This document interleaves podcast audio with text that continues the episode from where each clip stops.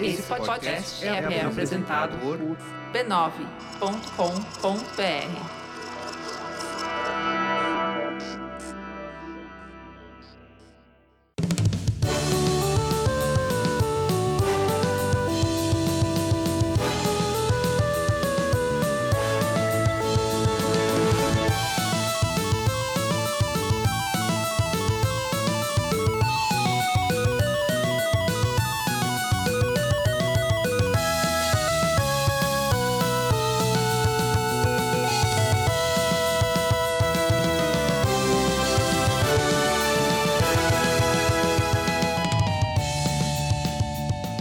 Ao vivo, Poco Pixel número 102, eu sou o Adriano Brandão, do meu lado tá o Danilo Silvestre, tudo bom? Tudo bom, beleza? Maravilha! Qual que é o tema de hoje, Danilo? O tema de hoje é a resenha da resenha. E chegou a hora. Chegou a hora da gente botar os dedos nas feridas e, e revelar pro mundo que a gente não tem currículo gamer. Você tem currículo gamer? Eu joguei muita coisa, mas como eu não jogo quase nada até o final, acho que eu não tenho. Seu currículo gamer é horrível. Como que você ousa tá falando sobre videogames? Será que eu não posso falar de um jogo a não ser que eu tenha terminado ele? Não, terminado platinado, assim, feito todos os pontos e todos os achievements que você devia ter feito. Vamos desligar aqui? E vamos nos recolher a É. Só- nossa significância. Só nos resta calar. Exato. Poco Pixel deixa de existir nesse exato momento. Tchau.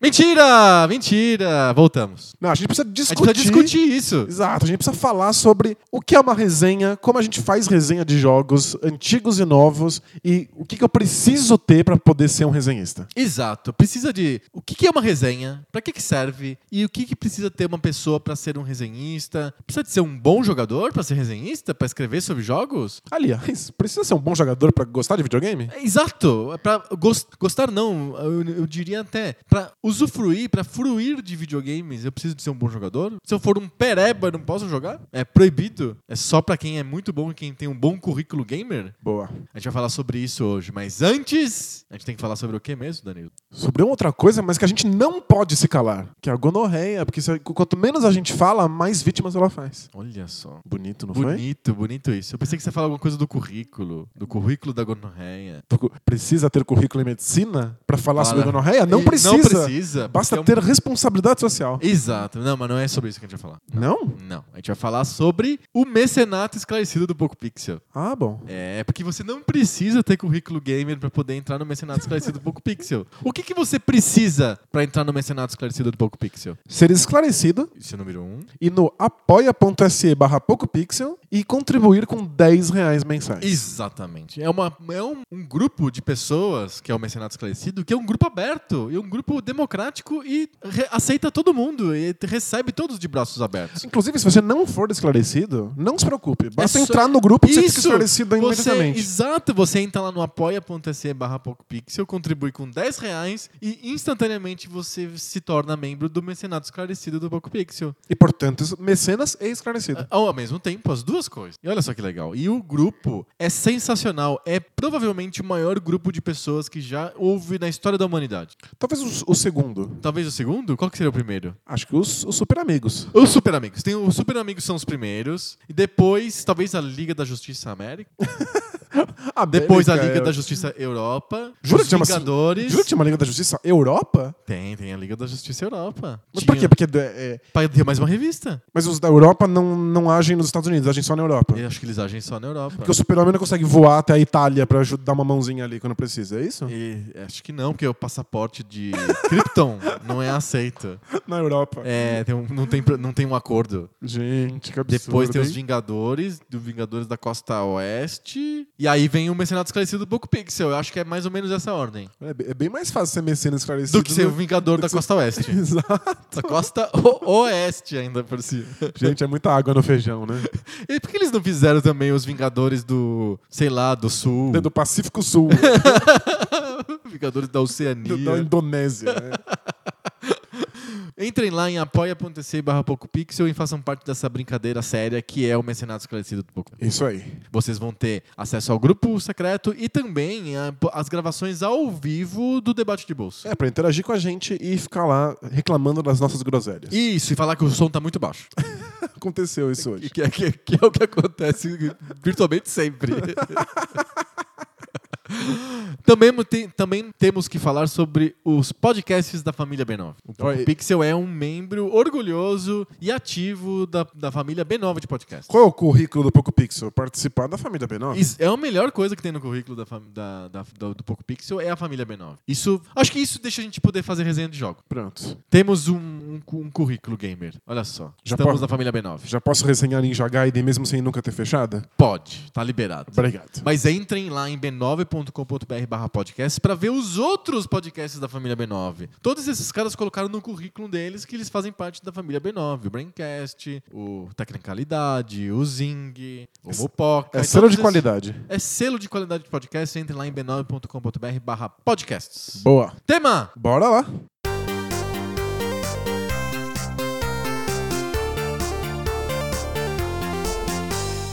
O meu currículo gamer é um desastre. Eu Já vou falando logo de cara. Eu não deveria estar aqui falando sobre videogames. Mas o, Estamos aqui, eu estou aqui fazendo um charlatanismo gamer há três anos no mas o- Pokémon. o que isso quer dizer? Quer dizer que você jogou poucos jogos ou quer dizer que você não jogou a fundo os jogos que você jogou? Eu acho que as duas coisas. Jogou pouco e Eu o que não- você eu- jogou não foi a fundo. Exato. Eu, eu- eu acho que os jogos antigos, não. Eu joguei bastante jogos, vários jogos, muitos jogos. Mas nem sempre com a profundidade ou com a destreza que muitas pessoas aí na- na- nesse mundão de meu Deus querem. Eu nunca terminei esses jogos mais difíceis. Eu não sou um cara que conhece todas as ma- os macetes dos Mega Man, sei lá o que, do Mario. É, não, não sou um cara que consegue ser um ninja do, do FIFA ou do PES ou de qualquer jogo moderno. Pouquíssimos jogos modernos eu cheguei até o final. Eu sou um desastre. Eu sou um mau jogador. Isso é muito engraçado. Porque o- os videogames estão num- numa chave completamente diferente da- das outras mídias. É. Ser um mau leitor significa que você não consegue juntar as letras ali, não consegue perceber o que a palavra tá te dizendo. Olha, é a maioria das, co- das pessoas, mas isso é debate de bolso. Ser um mau é, assistidor de filmes Sim. é porque você dorme no meio do filme, ou é porque você não entende o que o filme tá falando. Você consegue fazer uma interpretação simples. Agora, ser um mau jogador de videogames é uma coisa diferente. Sim. Às vezes quer dizer que você não tem a habilidade necessária pra chegar até o final. Porque Eu posso entender tudo, eu- mas eu posso ser ruim num jogo. Você pode ser pereba. Isso, ó. Eu, um dos jogos que eu mais gosto na vida é o, o Batman do Nintendinho. Eu já falei sobre esse jogo várias vezes aqui no Poco Pico. Você é o maior defensor do Batman do Nintendinho que eu conheço. É verdade, sem dúvida. E, e a música é muito boa, o jogo é bu- bonito visualmente, é interessante, o desafio é interessante. E o jogo é difícil, e eu nunca terminei. Eu acho que eu não consigo passar da quarta fase. Uau. Então, e o jogo, mas o jogo não é muito longo também, ele tem, acho que tem cinco ou seis só. Mas eu não consigo passar da, da- se eu não me engano, é de uma fa- é de um laboratório que tem umas telas com a cara do Coringa no fundo, assim. Mas, ó, muito bonitinho você ter colocado o Batman na conversa, porque aí você escapou da a bala que realmente importa nessa discussão. Eu peguei com minha mão assim a bala. Não, você é o maior fã do planeta de Battletoads. É verdade. Você já fechou Battletoads na unha sem, com, com a sua própria habilidade? Não, eu assim, no Nintendinho eu nunca fechei Ba- Battletoads, mas eu fui bem, bem longe. Eu cheguei, eu acho que eu cheguei na fase do da torre, da, da torre que você é a última fase, é a fase que você enfrenta a Dark Queen no final. Isso com os continues e as vidas que o jogo dá. E E os- os, e os warp zones Os do Warp jogo. Zones, pulando um monte Pulando de fase. várias fases. Tipo, Isso sim, isso, eu- isso eu já consegui, mas eu não consegui terminar. Porque não tem fi- vida suficiente pra você matar a Dark Queen. Hum, Porém, no mundo dos emuladores, em que eu consigo ficar salvando o estado, eu já terminei várias vezes o jogo. Ou seja, Trapaceando? trapaceando. Sim. É, é muito complicado. Ninguém aceitaria uma resenha de livro de alguém que não acabou de ler o livro. Isso. Ou não escutou a música até o final. Exato, faz, faz uma resenha desse álbum aí, mas escuta só a Escutei- primeira ah, só- música, por é, favor. Isso. Não, eu, eu, eu tô aqui escrevendo essa crítica sobre esse filme, mas eu. Saí no meio. Eu saí no meio, porque Eu tinha um compromisso. me deu fome. Eu tava eu- precisando fazer xixi. Não existe isso. Não existe isso. É que jogos são diferentes. Porque ou a gente não consegue chegar no final dele porque ele é muito difícil e a gente não tem a habilidade necessária, ou eles são monstruosamente gigantes. Sim, eles, são, feitos para serem enormes, é. Se eu depender que todos os resenhistas tenham acabado o jogo antes do seu lançamento, pra quando o jogo entra no, no mercado, Eu tenho opiniões realmente embasadas, porque o cara jogou todas as 80 horas do jogo. seria inviável. Não, não funcionaria. Eu lembro que a Famitsu, durante muito tempo, dizia que todas as resenhas dos jogos eram feitas na primeira hora de jogo. Você joga uma hora do jogo E e, aí você você senta e escreve, a escreve. Uhum. resenha. Exato. O que, que eu tenho de contato com o jogo em uma hora? O que, que eu posso saber sobre o jogo em uma hora? É puxado. Dá pra ter uma, realmente uma Dá. visão do que o jogo é? Dá pra um monte de jogos, até o Dreamcast eu acho que dá pra ter boa visão do jogo em uma hora. Depois começa a ficar bem difícil. Porque tem jogos, até antes talvez do, do- do- das gerações mais modernas, mas vamos pensar assim, um cara que teve contato de uma hora com o Battletoads, muito provavelmente ele não viu todas as fases. Não, sem sombra de dúvida ele não viu. Talvez ele tenha visto. Vamos pensar numa uma ocasião que é... a inju- terceira. É Isso. Talvez a terceira. Vamos pensar que é, realmente o cara precisa de ser o maior gamer de todos os tempos para resenhar jogos. Se ele se dedica, ele consegue ver todas as fases do Battletoads e uma das riquezas do Battletoads é a diversidade de fases. Exato, é uma das graças do é jogo. uma das graças do jogo, então realmente um cara que só tem 15 minutos, ele vai falar assim: Battletoads é um jogo de beaten up mais ou menos. Porque a primeira fase é isso, é uma fase de beaten up médio. Com uma, evo- com uma inovação interessante, porque você pode. Você tem aquela luta contra o robô, que é uma luta em segunda pessoa. Você tá co- vendo o po- o teu inimigo do ponto de vista do inimigo. Exato. Que é bem legal, mas que é bem fácil também de você ganhar. Então, é, realmente o cara precisa, pra, pra fazer uma resenha do Battletoads, ele no mínimo precisa de conhecer alguma fase depois do Jet Ski. Pra ele falar, realmente o jogo é variado, blá blá blá blá blá. Mas eu acho que pra esses jogos modernos de mundo aberto, tem, dá pra dizer que o cara, pra falar sobre o GTA, ele tem que jogar todas as missões e fechar o GTA. Imagina. Porque a variedade de missões não é uma coisa que define o que é o GTA. A variedade de fases do CD é uma coisa que define o Battletoads. Mas ó, de verdade, o Battletoads é um jogo extremamente difícil. Né? A dificuldade é uma das coisas fundamentais. Isso.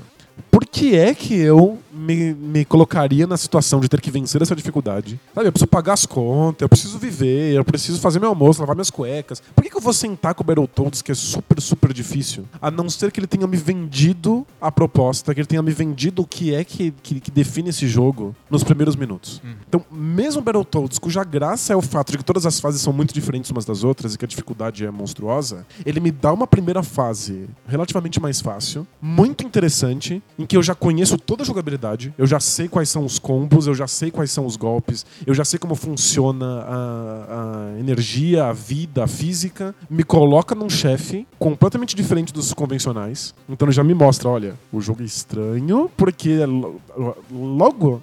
Quanto tempo leva pra ter um chefe num, num, num Battletoads? Não, na primeira fase já tem o chefe. Tipo, dois minutos? É, por Três aí. minutos? Três minutos você tá no chefe. Então, rapidinho, você já vê que o chefe já é muito diferente do, do convencional e já te joga numa segunda fase. Uhum. Que é vertical, de Que é cima pra baixo. Vertical, que você tá o tempo inteiro lá Uma balan- corda. balançando numa corda, chega perto da paleta e você vira um sino É um, sei lá, um pêndulo. em duas fases. Eu já sei toda a física do jogo, já conheço o básico da jogabilidade e já sei que uma fase vai ser completamente diferente da outra.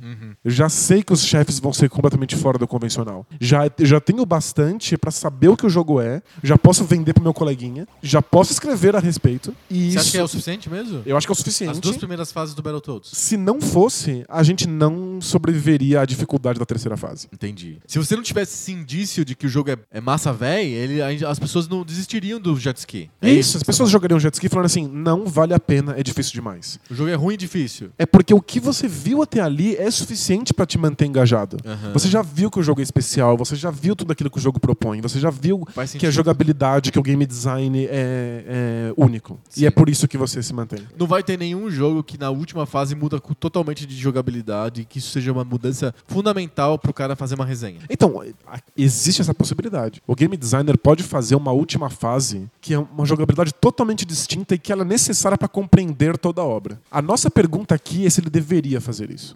Não deveria. Acho que tem um exemplo ruim, que é o Bart vs The Space Mutant. A última fase é um jogo de. É um puzzle que você tem que ficar levando isótopos atômicos de um lado pro outro na usina. usina nuclear. Ele, ro- ele não é igual às outras, outras fases. Ele é, É. diferente. É legal? A física é a mesma, mas a- é um puzzle. E aí depois você descobre que um falta um isótopo e você descobre que não se chama isótopo, mas é aquele cilindro radioativo. Sim, sim. Ele- esse cilindro tá com a, com a Meg. Eles têm que achar a Meg na usina. Não, é chato pra caramba, é horrível. Mas é muito diferente. Só que é muito diferente. E ninguém viu. Ninguém viu. E, e não faz sen- assim, a resenha não, não, não, não seria afetada pelo fato do cara, o resenhista, não ter visto essa fase da usina nuclear. Perfeito. É, eu, eu posso colocar num filme uma cena final que ressignifique tudo. Sei lá, um sexto sentido. Magnolia. Isso, a cena final muda completamente a sua visão de, de todas as coisas e você precisa ter visto essa cena final pra entender o que o filme é. O filme tem duas horas. Se você exagerar muito no, no rolê, então o filme tem três horas Sim. de duração. É o Magnolia. Se você faz isso num jogo de 10 horas, você já não tem a garantia de que as pessoas vão chegar até o final. Se você faz isso depois de um jogo extremamente difícil, tipo Bart vs Space Mutants, ou Battletoads, ou o Batman, eu tô f- atestando que uma micro minoria vai ver o que que o jogo realmente é. Você, como criador, não pode se dar esse luxo. Você precisa que as pessoas saibam que o seu jogo é o mais rápido possível. Então, a fase final não pode ser muito diferente das iniciais. Sim. Você tem uma grande sacada de jogabilidade? Coloca- Bota no começo. Coloca ela o mais acessível possível, Claro. quanto antes você puder. Mas isso, isso é uma lição da indústria também. A... Por que, que existe a pré-aventura do James Bond? Porque que s- numa história normal, o- a aventura do James Bond só acontece no meio do filme, porque tem que mostrar o, qual que é a motivação do James Bond de viajar pra aquele lugar distante, porque ele sempre viaja pra um lugar distante. Qual é o desafio? Qual que quem é são o os desafio, personagens? quem Quais são são as os- bugigangas? Tem que mostrar tudo. Então ele- ele tem uma fase de introdução, uma fase, uma- uma- um pedaço do filme que é só pra inserir o, o telespectador, o espectador, num cenário que faça sentido pra que uma, uma hora a aventura comece. Só que pode ser chato você assistir 50 minutos de introdução política, a mulher mostrando os gadgets novos lá do, do, do James Bond, os personagens, blá, blá, blá, blá. Por isso que tem a microaventura logo de cara. Quando começa o filme, o James Bond tá no meio de uma aventura doida que não faz nenhum sentido, mas você tá. "Ah, Meu Deus, ele tá pulando de um avião sem paraquedas. Como que ele vai sobreviver a isso? Não sei o quê. Eu já sei o que esperar desse filme, e mesmo que ele só vá retomar isso daqui a uma hora e meia. Isso. Então é, é uma fórmula que faz muito sentido, tanto que ela foi copiada por um monte de outros filmes. Missão Impossível, os filmes do Indiana Jones, todos eles começam com uma aventura já iniciada, já no meio, pra você já ter sa- saber como é que é. Então é, uma- é um ensinamento da indústria, a indústria sabe como lidar com isso, já sabe como que agradar as pessoas. E tem vários jogos que começam com uma fase muito boa logo de cara. Você citou faz poucos episódios o Sonic Adventure do Dreamcast. É verdade. Ele começa com a melhor fase do jogo. Sem sombra de dúvida. Porque, porque ela baliza. Ela não só baliza a experiência que o, o jogador vai ter no resto do jogo, mas também como faz outros jogadores comprarem o jogo, porque eles só têm contato com a primeira fase na maioria das vezes. Você joga a primeira fase logo de cara. Você fala, vou comprar essa porra. É impressionante, tem essa baleia gigante perseguindo o Sonic. Eu tô vendo a cara do Sonic, ele tá correndo na minha direção e eu tô Sim. controlando. É, é- realmente é o vendedor de consoles. Exato. Os, os videogames têm uma barreira de entrada que nenhuma outra mídia tem. Tem uma duração muito maior do que o que a gente está acostumado com outras, outros meios de entretenimento. E você tem uma dificuldade real. Você tem que pegar o controle na mão, você tem que ser bom em apertar botões, você tem que ter reflexos apurados, você tem que resolver puzzles, quebra-cabeças, você tem que dominar jogos de linguagem para resolver os point and clicks. Você precisa ser bom em alguma coisa para ser capaz de ver o próximo passo. Sim. Então é uma barreira de entrada enorme. A gente esquece, em geral a gente quer que os videogames sejam tratados como as outras mídias e que eles tenham um- o mesmo grau de acessibilidade, que eles sejam tão populares quanto. É, a gente esquece que existe Ele um- exige do mais do, do- de quem tá fruindo do que um muito, filme. exige muito mais. Então tem uma limitação ali logo de cara. Então o game designer já tem que ter isso em mente. Ou eu mostro tudo de uma vez, tudo que há de importante, tudo que define o jogo logo de cara. E aí as nuances eu vou apresentando aos poucos, as, as sacadinhas, as inovações vão aparecendo depois. Ou eu corro o risco da maior parte das pessoas não verem o que eu tenho pra oferecer. Eu não- não- é, a- o surgimento de troféus e achievements nas novas gerações É meio que pra isso, né? ele permite que a gente veja isso estatisticamente, o que é Aham. muito divertido. Os primeiros troféus todo mundo tem. Todo mundo tem. Ele te dá em porcentagem, né? Então, tipo, o primeiro troféu que é quando você acaba, sei lá, a primeira fase. 90% das pessoas têm. 90%. E aí, quantas pessoas têm o troféu final, que é quando você termina o jogo? Aí tem lá Geralmente é 5%. 5%, É. 3%, o jogo é muito difícil, 1%. É, isso mostra que as pessoas não resistem. Elas pagaram pelo jogo. Elas compraram, alguns jogos são caríssimos. Por que, é que elas não foram até o final de uma experiência pela qual elas pagaram muito mais caro do que uma ida ao cinema? Uhum. Elas pagaram muito mais caro do que elas pagariam por um livro. Por que que elas não foram até o final? Ou elas não tiveram tempo pra isso, porque o jogo é muito comprido, e eventualmente você vai se desmotivando. Você voltar pra um jogo depois de muito tempo parado é complicado, você não lembra mais os botões, você perde suas habilidades, perde seus reflexos. Então as pessoas se desmotivam porque demorou muito, Sim. ou elas não têm habilidade hum, manual, motora, ou intelectual, Sim. ou espacial pra conseguir resolver aquilo. Então elas não vão ver. Jogos são essa coisa estranha em que você não vê tudo que ele pode te mostrar. Uhum. Às vezes, não só por tempo ou dificuldade, às vezes porque jogos envolvem uma certa quantidade de escolhas. Você escolheu um outro caminho. Você não vai ver tudo. Se eu jogo Battletoads e pego todos os Warp Zones, eu vejo menos fases do que uma pessoa que joga tudo certinho. Pois é, você pode até ser bom, pode ser dedicado ao jogo, mas você não vai ver tudo porque Sim. você escolheu outro- outra opção. E por quê? Então, é, acho que isso meio que estabelece bem a nossa posição com relação à capacidade de crítica, vai. Não exige que seja um puta jogador. Perguntas. Duas, tem duas perguntas aqui envolvidas. Uma, o que que, a capta, o que, que exige? Pra se você ser um resenhista de jogo, exige o quê? O que, que- o que, que você precisa ser pra ser um cara que faz boas resenhas de jogo? E o o segundo ponto é, por que, que as pessoas acham que precisa de ser um baita jogador pra poder fazer boas resenhas? Por onde você quer começar? Vamos, por, por que, que as pessoas acham que precisa ser bom? É, por que, que eu preciso ser o melhor jogador de todos os tempos pra poder falar sobre um jogo? E se eu, o- se o resenhista demonstra um pouquinho, ser um pouquinho menos hábil, vai ter hordas de haters enchendo o saco dele, dizendo que ele não é bom jogador, ele não tem um bom currículo gamer, então ele não deveria escrever na IGN ou sei lá onde. E vamos pro, pro Ninja Gaiden do Nintendinho. Tá. É, o jogo é monstruosamente difícil. Muito. né? Pode- É, é famosamente muito difícil. Se uma pessoa joga Ninja Gaiden e escreve uma resenha dizendo: Olha, o jogo é realmente difícil demais, eu não consigo passar por essas fases, tem alguma coisa quebrada. aí. você é defensor de que Ninja Gaiden é quebrado, né? Tá. O primeiro. Você é, não é? Eu sou, eu sou. Porque não, não, não dá, eu fico caindo nesse buraco porque qualquer coisa que me toca, eu dou um salto mortal pra trás e caio no Enorme, vários e metros. assim. caio no abismo. Vai ter uma quantidade de pessoas que são boas o bastante pra jogar Ninja Gaiden. Acho que são umas quatro. Mas vai ter quatro pessoas aí no mundo que são boas o bastante pra isso, que, com- que se dedicaram e que têm a capacidade de chegar até o final. E elas vão ficar indignadas. Elas acham que esse jogo é extremamente satisfatório por ser difícil. E que exigiu deles uma dedicação que faz com que o jogo tenha outro sabor e outro valor.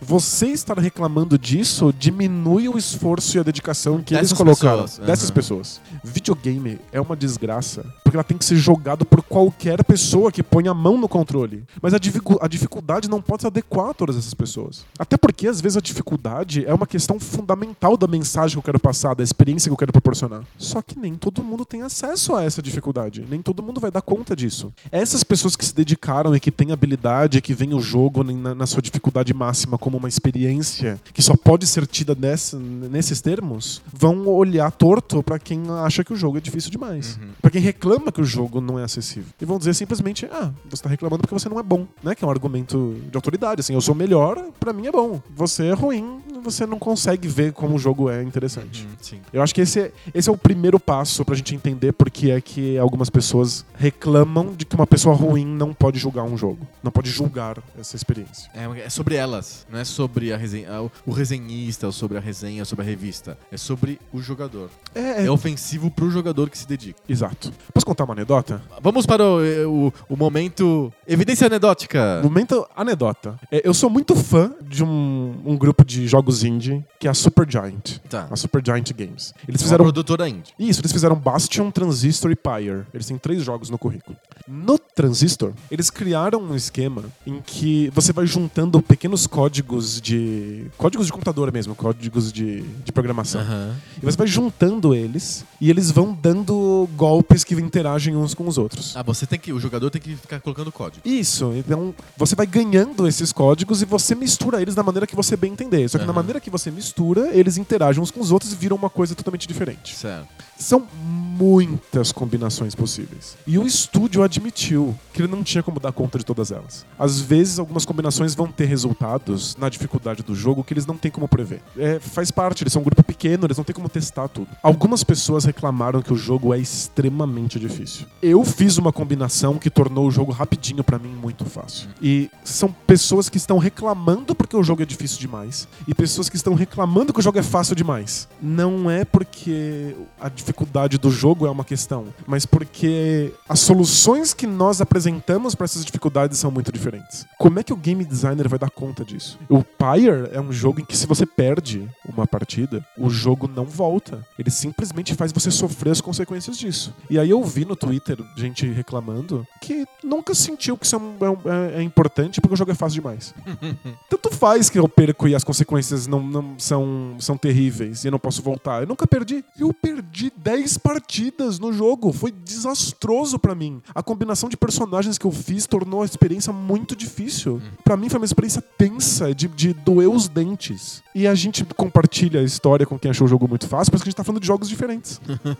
Sim. E aí você vê resenhas. Um tá falando assim, é uma pena que o jogo seja tão fácil. E eu choraria pra você dizendo, meu Deus, o jogo é muito difícil. E essa é uma das maiores graças dele. E aí, como é que faz? Aham. Porque quando, quando em jogos de videogame, a gente tá o tempo inteiro julgando de maneira subjetiva, porque não é sobre o jogo, é sobre quão habilidosos nós fomos lidando Aham, com esse é um jogo. jogo, sim. É muito difícil fazer uma crítica isenta, uma crítica objetiva, uma crítica Que formal. não, que não é só empírica, né? Não é só a tua experiência no jogo. Exato. Então, se a gente quer fazer uma crítica que deixe isso de lado, a gente tem que olhar pra coisas diferentes no jogo. Entendo. A crítica do jogo não pode ser sobre se ele é fácil ou se ele é difícil, se ele é acessível ou não. A gente tem que olhar O pra que- outras o que coisas. que precisa ser, então, respondendo a segunda pergunta? O que, que o, o resenhista precisa ser pra fazer boas resenhas? O currículo gamer a gente descartou. Não precisa ser mega esperto. Muito, muito, muito jo- bom jogador. E nem precisa ver o jogo inteiro. Aham.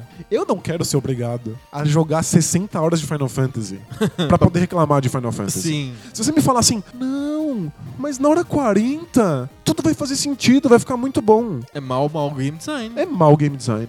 Porque eu já vi qual é a mecânica do jogo na primeira hora. Uhum. E na segunda hora, ela é virtualmente idêntica. E na terceira hora, ela é muito parecida. Você tá me dizendo que a história vai ficar interessante, mas eu não jogo pela história. Me dá o livro do Final Fantasy. Aí Eu leio, é. Não tem problema. Manda um YouTube aí com todas as cutscenes, uma na sequência, e aí a gente assiste e pronto. Exato. Eu, eu não preciso jogar o Final Fantasy inteiro pra poder dizer que eu não gosto de Final Fantasy. A mecânica do jogo, a jogabilidade dele me, me apresenta todas as suas questões logo de cara. Eu sei que eu vou trabalhar de graça na primeira hora. Imagina na hora 50. Vou estar vou tá trabalhando de graça há 50 horas. Pra mim só vai ficar pior. Sim. Só vai acumular a frustração. Talvez eu me, me apegue a um personagem, mas de verdade não é o bastante pra passar da hora 2. Então a gente não precisa de um currículo gamer, você não precisa chegar ao final do jogo, você não precisa ser muito bom. Mas o que você precisa ser pra conseguir fazer uma análise que seja minimamente interessante? Né? O que, que a gente precisa analisar nesse jogo? Fora dominar o idioma. Como assim, dominar o idioma? Dominar, ó, você vai escrever uma resenha, você tem que ser um bom escritor. Ah, sim, sem dúvida. Isso é o básico, né? É, pode ser em vídeo, você pode falar bem. Ah, ok, tem vídeos, é, você tem que ter uma, ser articulado, vai. Tirando essa parte da comunicação, o que que a pessoa precisa ter? Que bagagem que a pessoa precisa ter pra falar sobre videogames? Sem ser um, o astro do videogame. Eu acho que é- é importante ter alguma bagagem histórica. Tá. Eu acho que é. Da história dos videogames ou da história do mundo? De tudo, né? Quanto mais, Acho que melhor. ajuda. Sim. Eu acho importante colocar aquele jogo dentro da história de quem fez o jogo. Então, seja um estúdio, Aham. seja um game designer. Ou da série, sei lá, história Isso. da série. Então é, olha, é um Metal Gear, ok. Me fala por que, que esse jogo é especial dentro da obra do Hideo Kojima, me fala por que, que esse jogo é diferente ou Aham. importante dentro da história da, da- do Metal Gear. Perfeito, contexto. Então me, me dá um Me dá contexto. o contexto. Isso é importante pra ajudar a, a minha experiência do jogo. Quando eu pegar o controle na mão e for experimentar o Metal Gear, a dificuldade do jogo é uma coisa minha com o jogo. Talvez eu dê conta, talvez eu não dê. Dica: eu sou muito ruim no Metal Gear. Eu sou muito ruim em jogos stealth. Então já, Você já- fica impaciente, você quer fazer as coisas, não quer ficar esperando. exato. Me- j- já me é uma barreira de entrada. Aham. Então, Deixa eu sofrer com isso lá. Não tem nada que você, como resenhista, possa fazer. Então o que você pode me dar é um contexto, um motivo pelo qual eu suportaria essa barreira de entrada. Olha, porque eu quero realmente saber entender essa conversa de um jogo com o outro, ou esse, esse. Eu respeito esse game designer como artista, então eu quero ver como isso se corresponde com outros jogos dele do que, do que eu gosto. Porque os personagens são tão interessantes, eu quero continuar acompanhando eles. Exato. Então, me dá um contexto, porque o contexto pode ter um impacto sobre mim. Falar, se você me falar que o jogo é difícil ou o jogo é fácil, não muda a minha experiência com o jogo, mas o contexto muda. É, depois. Eu espero que um resenhista me diga qual é a proposta do jogo. O que, que o jogo me propõe. É, por que, que o conjunto de regras do jogo é dessa maneira? Se você for me dizer que o jogo é fácil ou que o jogo é difícil, eu não quero saber isso, porque isso é uma, uma experiência subjetiva. Eu quero dizer por que é que seria bom que ele fosse difícil, por que é que seria bom que ele fosse fácil. Como, como é que o, a- uma escolha pela dificuldade é intencional? Eu quero saber as intenções. Por que, que o jogo escolheu ser dessa maneira? É, é isso que eu espero numa resenha. Certo. Então tem que. A pessoa que for escrever tem que ser. Tem que ter conhecimento da história dos videogames. Tem que Boa. ter uma boa bagagem cultural em geral. Pra poder fazer ele entender. Que, sei lá, tem que poder, quando falar sobre o Hideo Kojima, tem que falar: olha, esse cara ele bebe no cinema. Isso. É, ele gosta do James Bond. Tem que entender linguagem de cinema, Isso. linguagem dos videogames. Exato. Então- Se fizer alguma referência política, você precisa entender qual é o contexto político que ele tá abordando. Exato. Então ele tem que ter uma ba- boa bagagem cultural. Isso. E a- essas são as- esses são os dois ingredientes principais, na verdade. E tem que ter uma empatia. Será que ele tem que se colocar no lugar do jogador, de quem tá lendo? Ou não, não é necessário? Qual que é o objetivo da resenha, afinal de contas? É, pro, é, pro- é feita pra quem? É pro game designer? É pro jogador? É pra indústria? É pra ninguém? É pra academia? Qual, qual que é o objetivo da resenha? A resenha faz tantas coisas diferentes. Porque no, no caso dos videogames, que são, a gente falou aqui, são muito, muito caros Aham. e muito, muito longos. Sim. Então ele acaba tendo um primeiro papel fundamental, que é Ajudar o jogador a escolher o jogo As- que vai jogar. a escolher, a, a incentivar ou desincentivar essa compra. Então a princípio ele é sobre compra. Ah, é um tipo resenha de uma geladeira. Exato. Deveria ou não deveria comprar essa geladeira? Isso. O que, aliás, exige também certo contexto. Você precisa comparar essa geladeira com outras geladeiras. Sim. E você tem que explicar o que, por que, que essa geladeira é dessa maneira. Né? Tem um site famoso de um cara que é fascinado por máquinas de lavar roupa. Ele resenha ele máquinas resenha de lavar máquinas roupa. de lavar roupa. As, ma- as empresas mandam pra ele máquinas de lavar roupa. e ele resenha. Quando ele gosta muito, ele fica com pena de ter que devolver a máquina. Sério? É. Eu Acho bonitinho. É engraçado. Então tem uma primeira função que é ajudar o consumidor. Isso. Então, a princípio, você a- ajuda como consumo mesmo. Você não tá, inclusive, pautando a experiência.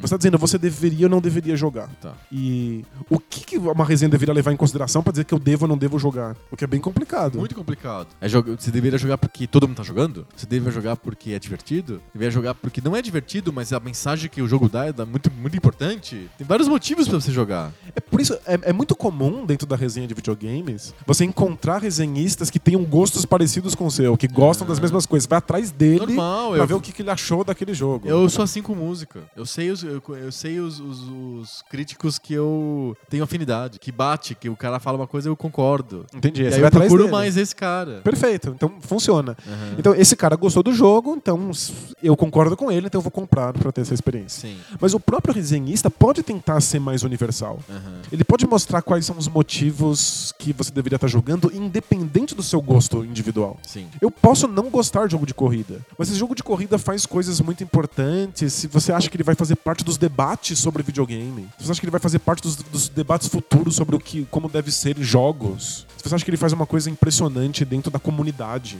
Ele resolve um problema técnico. isso. Então, talvez ele me seja de interesse, mesmo que eu não goste do gênero, mesmo que não seja bom, mesmo que pra mim seja difícil. Então, eu acho que o resenhista tem que apontar, na hora de falar assim, compre ou não compre, é, elementos que sejam mais universais. Olha, isso aqui vai ser, vai ser interessante pra você, independente do seu gosto em jogos de videogame. Você precisa participar desse debate. Vem comigo, porque a gente precisa participar desse debate. Então, acho que esse é um primeiro ponto. Dizer, compra ou não compra. Consumo. Isso. O segundo é que a resenha, quando ela é realmente grande, quando- não em extensão, mas em impacto, Aham. quando ela tá em meios em que ela é muito lida, ela serve como orientação pra indústria, pra empresa que Pro- pro- lançou o jogo. Tá. Faça mais jogos assim, faça menos jogos assim. Exato. Vai mais pra esse lado, faz me- vai menos pra esse lado. Isso funciona, isso não funciona. Isso é uma boa escolha de design, isso é uma má escolha de design. A gente sabe hoje em dia que as resenhas podem destruir um lançamento. Você vai lá no, no Metacritic, Aham. isso a tua nota ba- é baixa no Metacritic, As pessoas acabou. compram. As pessoas não vão comprar, é caro demais, elas não vão, vão- vão dedicar o tempo delas a isso. Então, a- o- os produtores, as produtoras e os designers estão de olho nas, nas resenhas. É Eles vão importante pro negócio. ler. É importante. Então, o resenhista agora, ele tem um papel importante. Tipo, porque tentar ele- guiar a indústria. ele né? pode guiar a indústria. Ele pode realmente alterar o andamento do próximo jogo dessa, dessa empresa. O que é um, um impacto gigante e talvez um impacto maior do que a gente veja nas outras mídias. É, falar mal de um, de um filme pode destruir um filme. Mas tem gente que vai falar tudo bem, eu vou as- mesmo assim porque são só 15 reais e são só duas horas. É muito mais difícil falar, ok, eu vou, eu vou arriscar nesse jogo de 200 reais e 60 horas, mesmo que todo mundo falou que era uma merda. Então, o resenhista tem esse poder. Justamente por isso eu acho que é importante que eles falem sobre game design. A resenha não pode só olhar para o consumidor. Ela tem que apontar para as escolhas de design que são boas e ruins, porque ela orienta a indústria para que ela faça modificações. Então, eu não posso ter um resenhista que fale assim: isso é legal, isso me emocionou, isso é. O, o resenhista é super subjetivo, né? Isso, é. Olha, eu gostei da história. A história é muito, muito, sei lá, mexe com a, com a minha história Ah. particular. Isso. O, o, o resenhista tem que pensar que ele tem uma responsabilidade. Hum, entendi. Porque ele tá conversando diretamente com o cara que criou esse jogo. De uma, uma maneira ou outra. Nem que seja só dando um número. É porque aí você vai deixar o game designer pensando assim: caramba, ele me deu três, mas por quê? O que que será que eu tenho que mudar? E ele não sabe. Deixe claro o que precisa ser mudado. Mostre o que funciona e o que não funciona.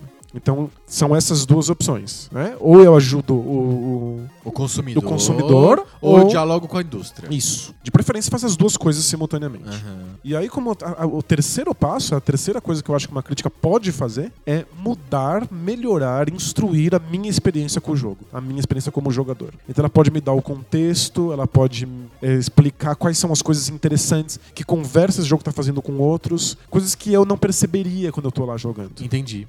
É um companion guide para o jogador. Isso. Ajuda ele a usufruir melhor daquele jogo. Isso, isso não quer dizer dar dicas. Não, não é, eh, não é detonado. Não é, tipo, olha, se você pular aqui tem um especial. Isso, é, não. É. Mas é, tem jogos que se você simplesmente entrar nele sem nenhum tipo de contexto, achando que ele é um jogo convencional, você vai perder grande parte das nuances. É, é importante alguém te- te resenhar Braid dizendo assim, olha, é um jogo sobre segredos. Se você jogar ele como se ele fosse Mario e você simplesmente vencer todos os desafios eh, indo- saindo do ponto A até o ponto B, o jogo simplesmente termina. E de repente termina. Você fala, Inclusive você não precisa nem resolver os desafios no Braid. Você pode andar do ponto A até o ponto B e se você chegar no final da fase, o jogo acaba. É importante alguém falar assim, olha, é um jogo sobre segredos. Se você tentar a- abordar os desafios de maneiras Não convencionais. não convencionais, ele vai te apresentar coisas que não estão ali, que você não, não sabia. Você já olha pro jogo diferente. Você já chega em cada desafio do jogo per- per- se perguntando: nossa, será que eu poderia solucionar isso de outras maneiras? Se ninguém te avisa, você não tem como saber. Sim. Então já muda a sua experiência. Acho que esse é o tipo de guia que, o, que o, a resenha pode fazer. né? Não é pule aqui, faça aquilo. É tipo, olha, existe essa maneira de interpretar esse jogo. Existe essa maneira de abordar os desafios. E aí tem muito a ver essa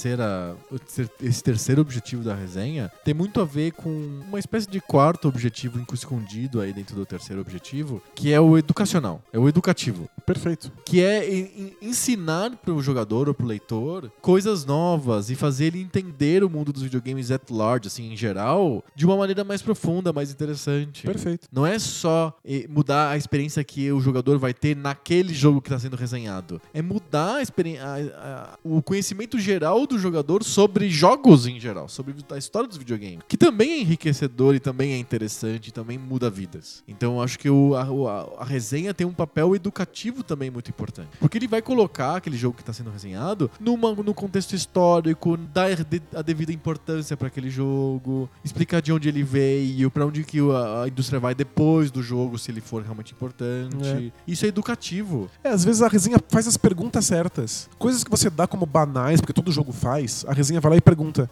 por que esse jogo faz dessa maneira? Por que não faz de outra? E aí te educa, te faz você prestar atenção em coisas que antes passariam batidas num jogo, né? Sim. É um, é um- a resenha, no final das contas, é um instrumento de reflexão sobre o jogo que nem sempre o jogador mega hábil consegue fazer. Exato. Se o cara tá preocupado só em fechar o Ninja Gaiden, ele muitas vezes não percebe várias coisas que estão no Ninja Gaiden. Não entende os, por que, que os objetivos são aqueles, ou por que, que a música é de determinado jeito, ou por que, que tem aquelas cutscenes, de onde veio aquelas cutscenes. É por que, que um, um ninja tá tão misturado com a cultura ocidental dessa maneira? Isso, tá no meio de uma cidade. Por que, que esses, esses elementos de ficção científica misturados com, É. com demônios Lorde ninja, shintoístas? é, é? Exato. O que, que tá acontecendo aqui? E outra, o que, que o jogo ganha com essa dificuldade? O, ju- o- o jogo é difícil pra alguns, talvez pra alguns não seja. Mas por que, que os desafios são dessa maneira? E outra, eu não passo da quarta fase. É, é um erro de design isso? Ou tudo que o jogo tem pra me mostrar já tá nessas quatro fases? E o resto é só puro desafio mesmo. Isso, e o Resença tem que apresentar isso. Ele tem que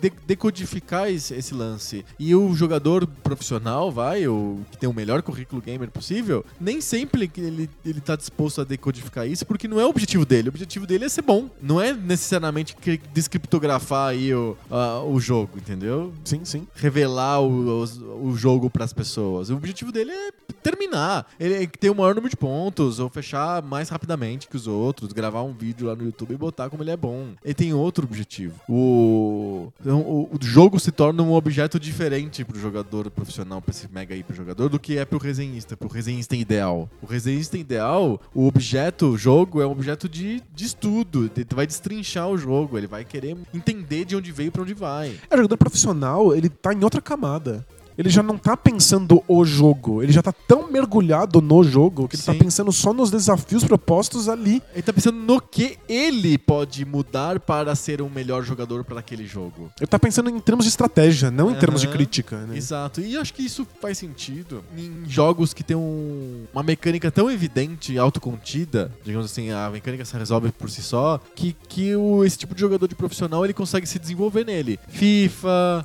Counter-Strike, sei lá, Battlefield, os jogos de esporte, LoL, Dota, etc. São jogos que tem tanta coisa estratégica pra ser feita que sim, dá pra ter um cara que é o mega hábil que entenda essas mecânicas. Mas esse ca- eh, isso é legal pro, esportis, pro esporte, pra ser um esportista. Sim. Mas pro resenhador, digamos assim, pro cara que tá comentando o jogo, talvez não seja tão importante. E talvez é por isso que esses esportes não sejam al- al- alvo legais de resenhas. É uma resenha boring. Não, não tem muita coisa que você pegar quando o cara escreve sobre o FIFA. O FIFA de 2017 é melhor do que o FIFA de 2016 porque é me- às vezes um jogador consegue dizer melhor. É porque as estratégias são mais ricas agora. Eu consigo bolar jeitos diferentes de ganhar o jogo. O resenhista vai falar, ah, parece o mesmo jogo de futebol da última geração. O Counter-Strike parece o mesmo jogo de tiro de todos os tempos. Sempre a mesma coisa. Então, esses jogos são mais pobres do ponto de vista de resenha. É, mas é- isso cria uma, uma, uma discussão importante. O resenhista deveria estar resenhando pra quem? Porque são dois públicos muito distintos. Ele deveria estar falando, por exemplo, um cara vai fazer resenha de LoL. Ele deveria De estar uma versão nova, uma Uma versão interação. nova ah, do LoL. ah. Ele deveria estar falando com o público completamente leigo, dizendo assim, olha, de um ponto de vista mais amplo, no contexto, LoL é isso. Bem lá do StarCraft, do WarCraft, blá, blá, blá, blá. E aí, essa nova alteração, patch, versão ou sei lá o que, permite novas coisas, o debate do esporte é muito interessante, a- a estra- as estratégias novas aparecerão, você deveria saber disso. Aham. Ou deveria estar resenhando pro público é, Super especialista, especializado. o, o jogador profissional, dizendo: olha, m- mudou X% na taxa de cooldown desse golpe e isso abre essas portas. Eu te, eu te pergunto, eu que faço a pergunta pra você. Qu- Quando você escreve um um texto no Bola Presa, você pensa em quem? Ah, Diz a lenda que quando você escreve um artigo no New York Times, você pensa numa criança de 7 anos. Porque é uma, uma- uma piada que existe no jornalismo há- desde sempre. Ah, Qualquer pessoa tem que entender aquela, aquela notícia, aquele artigo. Ó, no- quando eu escrevo um texto do Bola Presa que se propõe um blog especializado em basquete, Basquete. é, isso não quer dizer que eu consiga, que eu tenha sucesso na empreitada, mas o que eu tenho em mente é falar com um especialista, tentando abrir uma porta para que uma pessoa completamente leiga possa se aproximar daquilo. Não vai entender, mas vai saber que aquilo existe. Então, por exemplo, eu tento falar sobre coisas avançadas em termos de tática, mas eu tento usar palavras que seriam compreensíveis para uma pessoa que não sabe do que aquilo é. Não tá só no, no, no lingo, assim. Isso, é né? muito- No porque é muito- jargão. É muito fácil ficar no jargão específico e aí você aliena absolutamente to- qualquer pessoa. Mas eu tô, eu tô conversando com um especialista na torcida de que uma pessoa completamente leiga possa entender alguma coisa Uhum. e se municie de ferramentas pra chegar cada vez mais perto de entender aquela Certo. especialidade. Mas é que o Bola Presa se propõe especialista. Ele já tem um filtro de público. Exato. Isso não quer dizer que o iniciante não consiga. Ele consegue, mas não é, f- não, não, não, é, fácil. Não. A gente tenta melhorar o trajeto dele rumo ao topo. Mas a gente precisa que ele esteja no topo pra poder entender o que tá acontecendo. Não é nível Globo Esporte, assim, de facilidade, de acessibilidade pra todos os públicos. Não, eu, eu- eu não sei se essa resenha é, pra, pra criança de 7 anos ou pra todos os públicos tem algum tipo de valor. Aham. O que pode ser dito numa resenha que seja tão genérica e tão aberta assim que possa de fato ajudar a sua experiência com aquilo? Sa- Sabe aquelas micro-resenhas de filme que tem... Tinha antigamente em jornal, em caderno cultural de jornal? Sim, sim. E, vi- Já filmes em e vem, cartaz. e vem as estrelinhas, assim. Isso, filmes em cartaz, aí tem todos os filmes que estão em cartaz na cidade, aí tem o nome do filme, aí tem uma micro história e umas estrelinhas. Então, tipo, tem uma micro sinopse, sei lá, pessoas querem derrubar o império do mal e se reúnem. Ok. Muitos efeitos especiais. Isso é Star Wars? Bom para a família. Cinco estrelas, sei lá.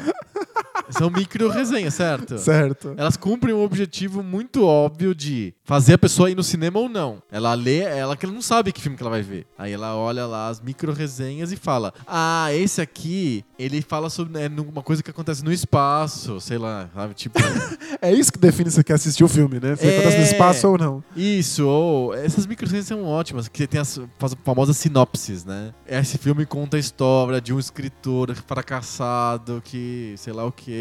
E aí a pessoa fala, ah, acho que em Nova York ou em Londres. e aí a pessoa começa a pegar pequenas palavras-chave que fazem ela querer assistir aquele filme ou não. Homem branco de meia idade sofre, É, isso. tem uma crise existencial em Nova York. Em Nova York. Aí a pessoa fala, ah, ok, legal. pa- parece- Ou jornalista iniciante, bonitinha, vai pra cidade grande pra tentar co- crescer na carreira. Sabe? Tipo, isso é uma sinopse de filme. Sim, sim. E aí a pessoa pode. a- a- geralmente a micro resenha com- complementa essa sinopse com alguma coisa mais subjetiva. Tipo, grande interpretação, Perfeito. efeitos especiais. ah, ou direção magistral. Então, pra quem serve isso? Pro- Pra qualquer pessoa, esse, eu, eu tô listando esse tipo de micro-resenha como coisa que pode ser aproveitada por uma criança de 7 anos. Então, é- é- eu acho que ela não é aproveitada por ninguém. eu acho que justamente Ou porque querer ser pra ó, todos, ela não é pra ninguém. Coisa dos anos 80, guia de VHS. O guia de filmes em VHS de 89. Aí é um livro que você compra na banca, tem todos os filmes que existem disponíveis em VHS e tem uma versão um pouco expandida desse que eu falei. Tem uma micro-resenha um pouco maior, explica um pouco mais a, a sinopse do filme e uma apreciação do filme um pouco maior. E estrelinha. É isso, é, é feito pra todos os públicos. É uma resenha pra você escolher o filme no avião, é uma resenha pra você ir na locadora e pegar o filme, é uma resenha pra você na- escolher qual filme da Netflix você vai assistir, entendeu? Mas É não- pra todos os públicos. mas A não é a gente- mesma coisa que ler uma sinopse? É, é. Não é uma resenha. Eu me lembro que eu, eu- eu nunca vou esquecer uma resenha que eu, eu dei muita risada nessas micro-resenhas de filme. Era na revista da Folha, que vem no domingo, que mostra os filmes que eu passar na Globo durante a semana. Sim, sim. E, e um dos filmes era um filme lá, Bud, sabe? Alguma coisa assim. E aí, O cão amigo? O cão amigo. E aí, tipo, o, o, o resenhista não quis muito explicar como que era o filme, ele simplesmente escreveu: Filme infantocanino. Legal, porque te fala muito. Fala Pronto! muito sobre o Resolvi, filme, é. resolveu! Fala muito. Duas estrelas, sei lá. É, é um tipo de filme muito comum que envolve cachorros E crianças. voltados estritamente para um público infantil. Isso. Olha, é uma um- boa resenha. É um filme infanto canino. Eu nunca vou esquecer dessa resenha. Porque é ótima, ela resume bem e resolveu o problema. Não vou assistir um filme infanto canino. É, muito bom. Então, é- ela, ela é pra todos os públicos. Qualquer pessoa que lê aquilo vai entender. Acho que não. Você acha que não? Ah, Não, não. É, é uma micro resenha que tenta mostrar um co- o contexto. Aham. Tenta mostrar como é que esse filme conversa com outros filmes que seguem mais ou menos o mesmo gênero. Ele só foi bem condensado. É só é muito bem condensado e ácido. e você. você percebe qual é a ironia. Do, tipo assim, obviamente eu sou um adulto escrevendo isso, essa porra não é pra mim, eu não vou me dar o trabalho de escrever. Sabe? Mas você- você tem que ler nas, nas entrelinhas, né? Do, tipo, não- essas coisas não são evidentes. Essas coisas muito óbvias, muito evidentes, muito pra todo mundo, são sinopses. Só sinopse. Sinopse talvez seguido por um é bom, é ruim, eu gostei. Para que, todos os públicos. que, o- obviamente, sem nenhum tipo de, de, de contexto, nenhum tipo de explicação, sem nenhum tipo de desenvolvimento. não serve pra Bonequinho nada. aplaudindo, bonequinho dormindo, né? Não é- É, é um, é um barulho vazio. É o equivalente a perguntar pro meu cachorro o que, que ele achou do, do, do filme. Ele late três vezes. Eu falo, ah, tá ok. três estrelas. Se o galinho na janela ficar azul, é porque o filme é bom. É, não, não faz sentido. Uma crítica que não se explique, que não mostre pra quem ela é voltada e que tipo de, de, de contexto ela tá dando, é inútil, é ruído. É Sim. uma sinopse. Você pode escolher o filme porque você leu lá a crítica e ela- a crítica fala que o filme é sobre um tema que você gosta. É. Mas você tá escolhendo sobre o tema, você não tá falando sobre é, a o- cidade o que filme você acha de verdade. legal, ou a atriz bonitinha. E isso não é sobre o filme, não é sobre o jogo, não é sobre se isso faz parte de uma conversa maior. É diferente. Eu acho que a resenha nunca é pra todo mundo. Ela é pra quem tá disposto a dissecar aquilo, descobrir se você tá disposto a dedicar o seu tempo àquele tipo de conversa, aquele tipo de discussão. E eu espero do meu resenhista que ele seja capaz de fazer essa discussão. Não que ele seja bom, não que ele, que ele tenha terminado o jogo. Eu, eu vou com a política Famitsu de boa. Um- Uma hora. Uma hora é suficiente pra resenhar um um- jogo. é uma hora de jogo e uma vida de videogame. É isso. Uma vida? Uma vida. Não uma vida do Mario, morreu, plum, plum, perdeu a vida. Não, não. Uma vida de um cara que joga e que lê, que estuda videogames há muito Isso, tempo. perfeito. O cara que tem repertório. Repertório. É. Pô, Não adianta botar um cara sem repertório pra jogar 50 horas do novo Zelda. Ele vai- não, sério, ele vai achar muito louco, olha que legal. Mas se você tivesse dado 50 horas pra ele jogar do ET do Atari, ele ia falar, nossa, que legal, né? Eu mexo aqui o controle e ele mexe na tela. é muito louco. A primeira vez que você tem contato com um videogame é sempre impressionante. Sim. Então não, o cara precisa ter repertório, ele precisa conseguir ver como é que esse jogo se Entendi. compara com os outros. Aham, sim. Mas eu quero, eu quero que ele seja capaz de me colocar nessa conversa. Por que, que esse jogo é interessante? Por que, que eu deveria estar jogando isso? Sim. É. Acho que a gente, aí a gente definiu o que, que a gente não quer numa resenha, né? Exato. Ou impressionismo, né? Tipo, "E- é incrível, é lindo, gostei, não gostei, é chato, o gráfico é feio. Mas isso é, é- é meramente impressionístico, né? Você tá dizendo o que você achou e não, não tá dando nada pro, pro leitor. E eu acho que tem muita gente que espera esse tipo de resenha. Pois é. E coisas como eu achei difícil, eu achei fácil, são extremamente subjetivas. Eu achei não, chato, achei longo, achei eu curto. não tenho o que fazer com essa informação. Porque eu não sou você, então eu não tenho o que fazer. Aham. É diferente um cara que fala, olha, comparado com vários outros jogos, dá pra ver É que a importante escolha ou de não é importante? design é de tentar ser o mais difícil possível. E o, pra que, que serve ele ter escolhido dessa maneira? Aí é Perfeito. muito diferente falar assim, eu achei o jogo difícil. É, cu- cu- se eu for resenhar o Pyre, que pra mim foi muito difícil, eu adorei porque era difícil e a gente reclamou porque era muito fácil, a resenha não é, não, não, não pode ser assim. Esse Pra mim jogo foi é bom fácil. porque é difícil. Ou esse jogo é, é- é ruim porque é fácil. Aham. A resenha tem que ser assim. o j- a dificuldade do jogo depende das escolhas em que você faz. Você pode fazer escolhas que tornem o jogo muito complicado ou escolhas que tornem o jogo mais simples. O valor não tá na dificuldade. O valor tá no fato de que é você quem escolheu. O jogo abre mão de controlar o seu grau de dificuldade pra permitir que você controle as suas escolhas de grupo. É uma es- isso é uma escolha de design. Ele abriu mão de uma coisa em nome de outra. Isso a resenha tem que me dizer. Não se é fácil ou difícil. Isso é indiferente. Sim. Muito bom, acho que a gente fez a resenha da resenha. Fizemos? Acho que fizemos. Acho que ficou claro pra todo mundo o que a gente espera de uma resenha, o que a gente espera de crítica de jogos. E o que eu acho que a gente não conseguiu responder e não vai responder hoje é onde que a gente encontra essa crítica desse jeito no, no mundo atual? Onde, onde que estão essas, essas resenhas perfeitas que dão o contexto, etc. Mas isso aí é pra outro outro dia. Olha, a última crítica que eu li não foi de videogames, foi uma crítica do filme Mãe. Ah, É, num famoso site que envolve ovos. ah sei, um site de alvo. E o, o crítico odiou o filme, fez uma crítica rebuscada tentando explicar por que que ele não gostou. E é muito engraçado o grau de revolta das pessoas nos Uhum. comentários. Porque a resenha usou palavras difíceis. Onde já se O viu que- esse cara vir aqui me resenhar esse Palavras filme? difíceis, tipo, palavras que não são do léxico do dia a dia. assim. Isso, cara, ele ele usou idiosincrasia. Ele, Ah, idiosincrasia é uma Isso. palavra muito difícil. ele falou que o Aronofsky é um diretor muito idiosincrático e essa idiocra- idiosincrasia é vazia. Ah, e ninguém sabe o que significa idiosincrático. Mas não é só isso. As- não, não é só que as pessoas não sabem o que significa. Elas ficam muito indignadas, bravas, horrorizadas pelo fato de que parece que o, o resenhista usa de propósito palavras difíceis que ele tirou aleatoriamente do dicionário. Pra disfarçar a ignorância Pra dele. disfarçar a ignorância. Então, é, é- esse, é isso. As pessoas não querem uma resenha que seja complicada, que vá pra além do- da, da aparência. Elas não querem uma resenha que use palavras que não são usuais. Até porque a crítica, como a crítica é uma coisa específica, ela exige palavras específicas. Aham, sim. Né? Tipo, é, você não vai consertar um automóvel sem falar palavras específicas do conserto de automóveis. Sim. A crítica exige palavras específicas.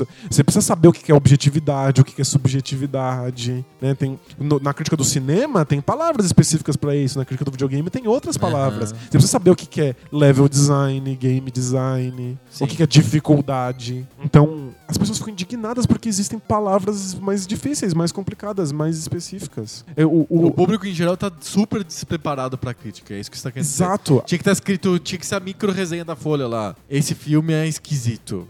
Não É, vá. é, Uma é, estrela, é isso? Exato, e- esse é o problema. A gente aqui disse, eu, eu acho que o que a gente concluiu, não é como a gente quer que a crítica seja. É como a crítica pode ser relevante. Porque se você não faz uma crítica dessa maneira, se você não faz uma crítica que tenha contexto e que me, me mude a, a maneira de ver o jogo, é, que converse com o game designer e que me instrua na compra, pra que serve essa crítica? Ela é completamente inútil. Mas o ponto é, essa crítica que é relevante, as pessoas não querem ler. O público em geral não tem, não tem contato com ela e não quer ter contato. É um pouco ela parece co- pedante. É, existe no Brasil, principalmente, existe uma, uma cultura de antipedantismo ou anti, anti-erudição, em que você não quer uma pessoa escolástica, se você quer uma pessoa de efeito só, uma pessoa que pareça simpática e, que eu posso dizer, grande, grande carisma. É isso que a gente quer das Que ela seja pessoas. carismática no bar e fala assim, não, vai assistir que é da hora. É né? isso, falar uma coisa engraçada, né? É- É. e o tudo que pareça ser mais erudito parece. "Ah, querendo vir aqui com o monóculo do Rui Barbosa. Você sabe, a gente aqui fica tentando definir os conceitos, analisar os conceitos, e a gente toma bo- bastante porrada por ser cagador de regra. Não, ok, faz parte. A gente já tem um público filtrado. A gente, em geral, a gente dialoga com o público que tá afim de escutar a gente, porque o- os outros da gente já perdeu todos. É, porque essa é simplesmente Tem você outros podcasts aí cheios de vidas e tal que atendem essa coisa mais impressionística do videogame. A- do tipo é da hora, não é da hora, né? Isso. Ou a história de cor do Final Fantasy, todo o enredo, né? Então, é, a gente já perdeu esse público, tá tudo, É, tá tudo bem, tá O tudo que em eu- casa. a única coisa que eu não entendo é pra que que serve? Uhum. Por que que alguém que me dá um enredo? Por que, que quando eu ah, vou ler uma resenha de videogame e ele me conta a história do jogo? O- E do É aqueles que que isso me- livros, me serve? aqueles livros que falam os melhores jogos do Mega Drive. Aí você vai ler assim: Sonic é um porco espinho que está resgatando robôs, porque o Dr. Robotnik transformou os animais da floresta em robôs. Para que que eu quero saber isso? Do que que isso me adianta? Exato. Que, tipo, em, em- em que conversa isso me encaixa? Como isso ajuda a minha experiência com o jogo? Se eu não conheço o jogo, o que que isso me diz sobre o jogo? Sim, nada. Nada. Absolutamente nada. Então, o, o meu ponto não é como é que eu quero que seja. O meu ponto é. Parece que os outros modos não, não servem. Não, não- eles não têm um lugar. Exi- existe lugar onde onde essa crítica, cri- essa crítica de videogame que não é só do tipo gostei ou o Sonic é um porco espinho? O que que Eu acho que ela é, tem algum lugar que a gente encontra isso? ah, ela é- é pontual, em geral, pouquíssimo comercial. Aham. É, alguns sites grandes que fazem resenhas de videogame é, alternam. Você vê pedaços da crítica. Tipo Polygon, tipo Isso, você vai na- IGN. A Polygon, a higiene. Eu, eu- eu gosto das resenhas da Polygon em geral. Mas é. au- oscila muito. É muito coisas como. Eu achei muito da hora, pra mim foi muito legal. Eles tentam colocar uma voz pessoal na coisa. E aí tem a fotinha da pessoa no final. E aí você sabe quais- qual, é o gênero dela, etc. E às vezes faz um outro comentário de game design. Mas nunca, nunca, em hipótese alguma, leia os comentários. Não, comentários não, isso aí vale pra vida. As pessoas ficam realmente revoltadas quando uma análise mais técnica é feita sobre o jogo, que chega à conclusão de que alguma coisa dele não é boa. E a pessoa fala assim: não, mas eu gosto do jogo, como ele pode estar ofendendo isso? Eu gosto de site que os comentários não aparecem. Você tem que ter um quadro escrito assim: clique aqui para ler os comentários. Ah, mas eu clico, eu sou idiota. É muito bom porque quando clica, você já, você já vai pra categoria dos loucos lá. É o arquivo dos loucos. É, vai ler não só bilolice. só gente que, fica, que é profissional de ler, comen- ler e escrever comentário. Pois é. Porque é só maluco mesmo. É, é os caras que falam, eu gosto do jogo, como é que você ofendeu? E engraçado, eu, eu particularmente, eu gosto de saber se um resenhista gostou ou não do jogo. Como é que ele se sente, pessoalmente, com aquela, com aquela experiência. Aham. Mas eu gosto como curiosidade. Sim. Porque eu gosto de, de, de ler a- a- as experiências de uma pessoa em particular. Sim. Eu só não tenho o que fazer com isso depois. Não, não serve pra Eu não absolutamente tenho onde nada. enfiar isso aí. É, não exato. serve pra nada. O que fica para mim, o que, é, o que é útil pra mim como crítica, é aquilo que não é a experiência dele, e sim um debate maior. Sim. Mais elaborado. As pessoas não sabem separar. É que o pessoal só quer saber se o cara gosta mais do FIFA do que do PES. Aí ele quer ver os críticos falando, "Ó, FIFA é muito melhor que PES. E aí ele só quer isso. Quando fala o contrário, é que é uma cultura de, de resenha de futebol. Sabe aqueles programas na hora do almoço que tem um torcedor de cada time e aí fica falando? Sempre o meu time é melhor e foi roubado e não sei o quê. E ninguém quer analisar o esporte de verdade, sabe? E eu acho que a mesma coisa acontece com várias dessas coisas de videogame. É que a, a discussão, meu time é melhor, seu time é pior, ela é simplesmente gente latindo um pro outro. Não O serve que que- pra absolutamente o nada. que que você sabe? faz com isso depois? É o que, é o que as pessoas al- alcançam, na maioria das vezes. né, pod- poder debater, olha, meu time usou essa estratégia, deu certo às vezes, às vezes não deu, porque outro time usou outra estratégia. Olha que legal, tem um debate sobre estratégias. Isso, nunca, não vi. Esse nunca aconteceu na minha frente. Nunca vi nada na televisão, nem fech- fechada, nem aberta, nem, nem na imprensa, nem em livro, nem em lugar nenhum sobre futebol que fosse assim. É sempre uma coisa meio de querer ser mais polêmico do que o outro, mas a gente tá mudando de assunto. Pois é. Isso é debate de bolso. Ou é muito vazio. né? Ah, foi 2x0. Ou é o- o Sonic é um porco espinho. Ou é o repórter que fica atrás do gol e ele fica tentando fazer a passagem dele lá na hora do gol o tempo inteiro. Aí uma hora ele consegue, aí faz uma matéria e todo mundo acha que o cara é vidente, né? Muito engraçado. É isso, é efeito, é puro efeito. Ai, que É distração, absurdo. é coisa para as pessoas se distraírem, comerem na hora do almoço olhando pro negócio. Ah, legal. Faz sentido. É, infelizmente, na pa- a maioria das pessoas não consegue, é, não tem recurso, ferramenta para outro, outro tipo de análise. A gente tem que achar o nicho. O Bola Presa achou o nicho, o Pico tá achando o nicho, esse por diante. É, mas eu, eu acho que é, é o único jeito de fazer com que a coisa seja significativa. Sim, para gerar, pra gerar valor nisso, né? Não sei se você viu as resenhas sobre o Sonic novo, né? Porque saiu. O lançaram Mania. o Sonic Mania, que é 2D, inclusive com os pixels É uma homenagem. zoadinhos, e assim, tal, né? tá, aham. Pixels bem antigos e faltando um pedacinho. Sim. É, eu, que- eu procurei muito uma resenha que me coloque por que é que o jogo escolhe ser assim. Aham. O que, que o Sonic ganha voltando a ser um jogo old school? Quais escolhas de design esse jogo faz que torna ele melhor do que eu simplesmente jogar o Sonic 3 no Mega Drive? Não é isso, não se, não se faz. Eu falei assim, caramba, o jogo é super rápido e super divertido. Fica- Fica nisso, né? né? É. tá meio caro só. É assim, Por que, que o Sonic para de ser 3D? O que, que eu ganho, o que, que eu perco em termos de design com o 3D? Eu quero jogar um jogo 3D ou um jogo 2D e, e pensar que não, não é simplesmente assim porque caiu da, da, da árvore. Alguém veio- tomou essa é, decisão. Exato. E é. por que que se decide isso? O que, que eu ganho, o que, que eu perco com essa decisão? Exatamente. Muito bom, vamos pro nosso high five? Bora, Vamos, high A gente five. falou sobre a resenha, agora a gente vai fazer resenhas. Boa. Ó, a gente vai se vigiar agora, hein? Ó, mó- Mó responsa agora. é mó né? responsa. É- A gente, a gente levou a barra agora, a gente tá fudido. é, acho que a gente pode pular o high five hoje. High five. high five.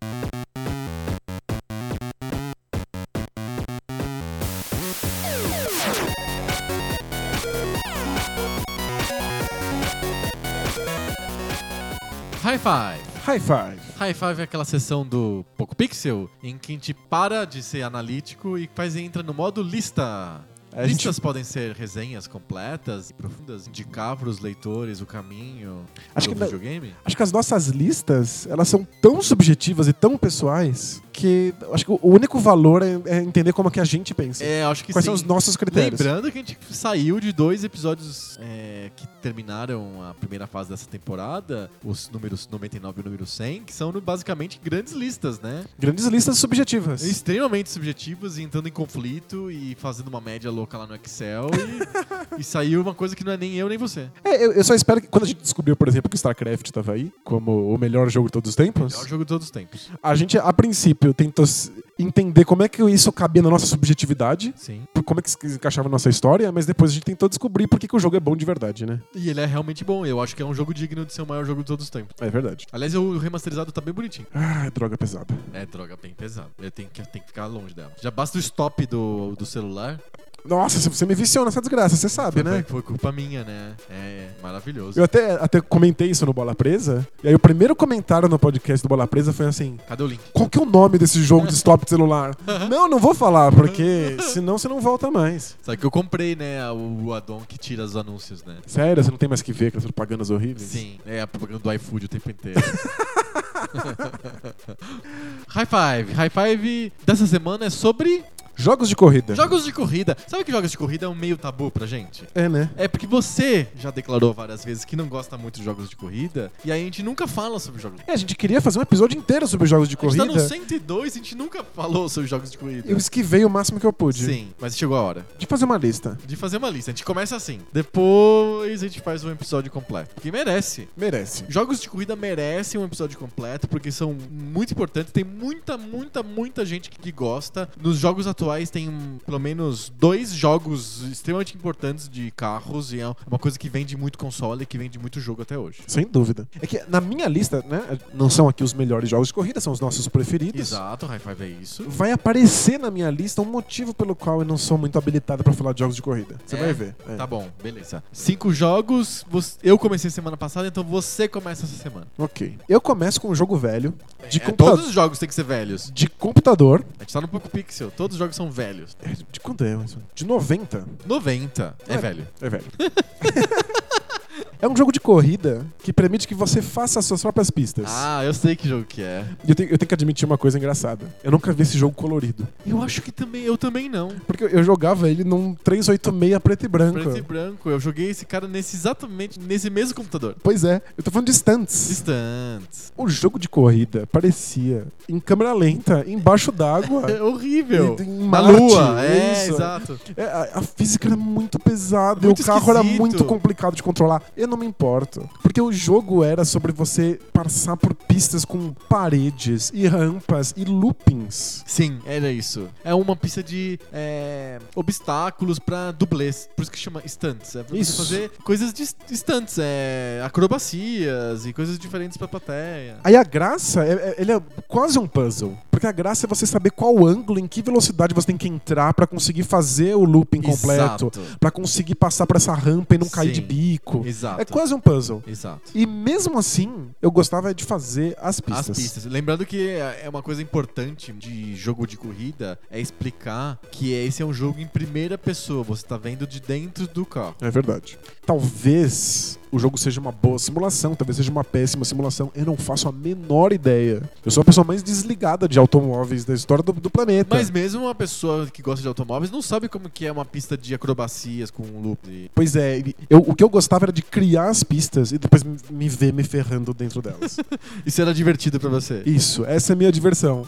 Ah, o carro era bom, o carro funcionava, Tinha o volante... tipos de carro e essas coisas? Eu Não faço a menor Eu ideia. não lembro. Pra mim era indiferente. E Eu lembro que o jogo era meio poligonal, meio feião, assim, não eram? Os Era gráficos horrível. horríveis. Mas é que também tava preto e branco, né? Tipo, Nossa, é, tudo era difícil, né? Mas tá aí, já- eu já deduro. Não, o, o primeiro jogo da minha lista é um jogo sobre fazer pistas. Nossa. Muito menos do que sobre dirigir um carro. É um puzzle tipo The Incredible Machine de carros de acrobacias. Exato, stunts. Não é nem corrida, é só você ver se você consegue fazer a Não, às vezes tinha, tinha, tinha um contra um. Ver Aham. quem conseguia chegar no final primeiro dessa. dessa pista de dessa obstáculos. pista de obstáculos. Gente, tantos, eu joguei muito esse jogo. É um dos primeiros jogos do 386 e, que eu joguei e tal. Mas não, não tá na minha lista.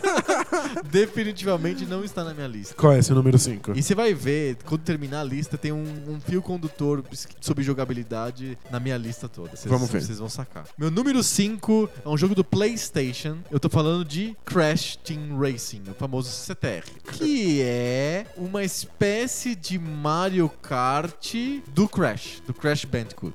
Já- é- Esse é o primeiro que, que você chama de kart cômico. Kart cômico, isso. com K. Com K.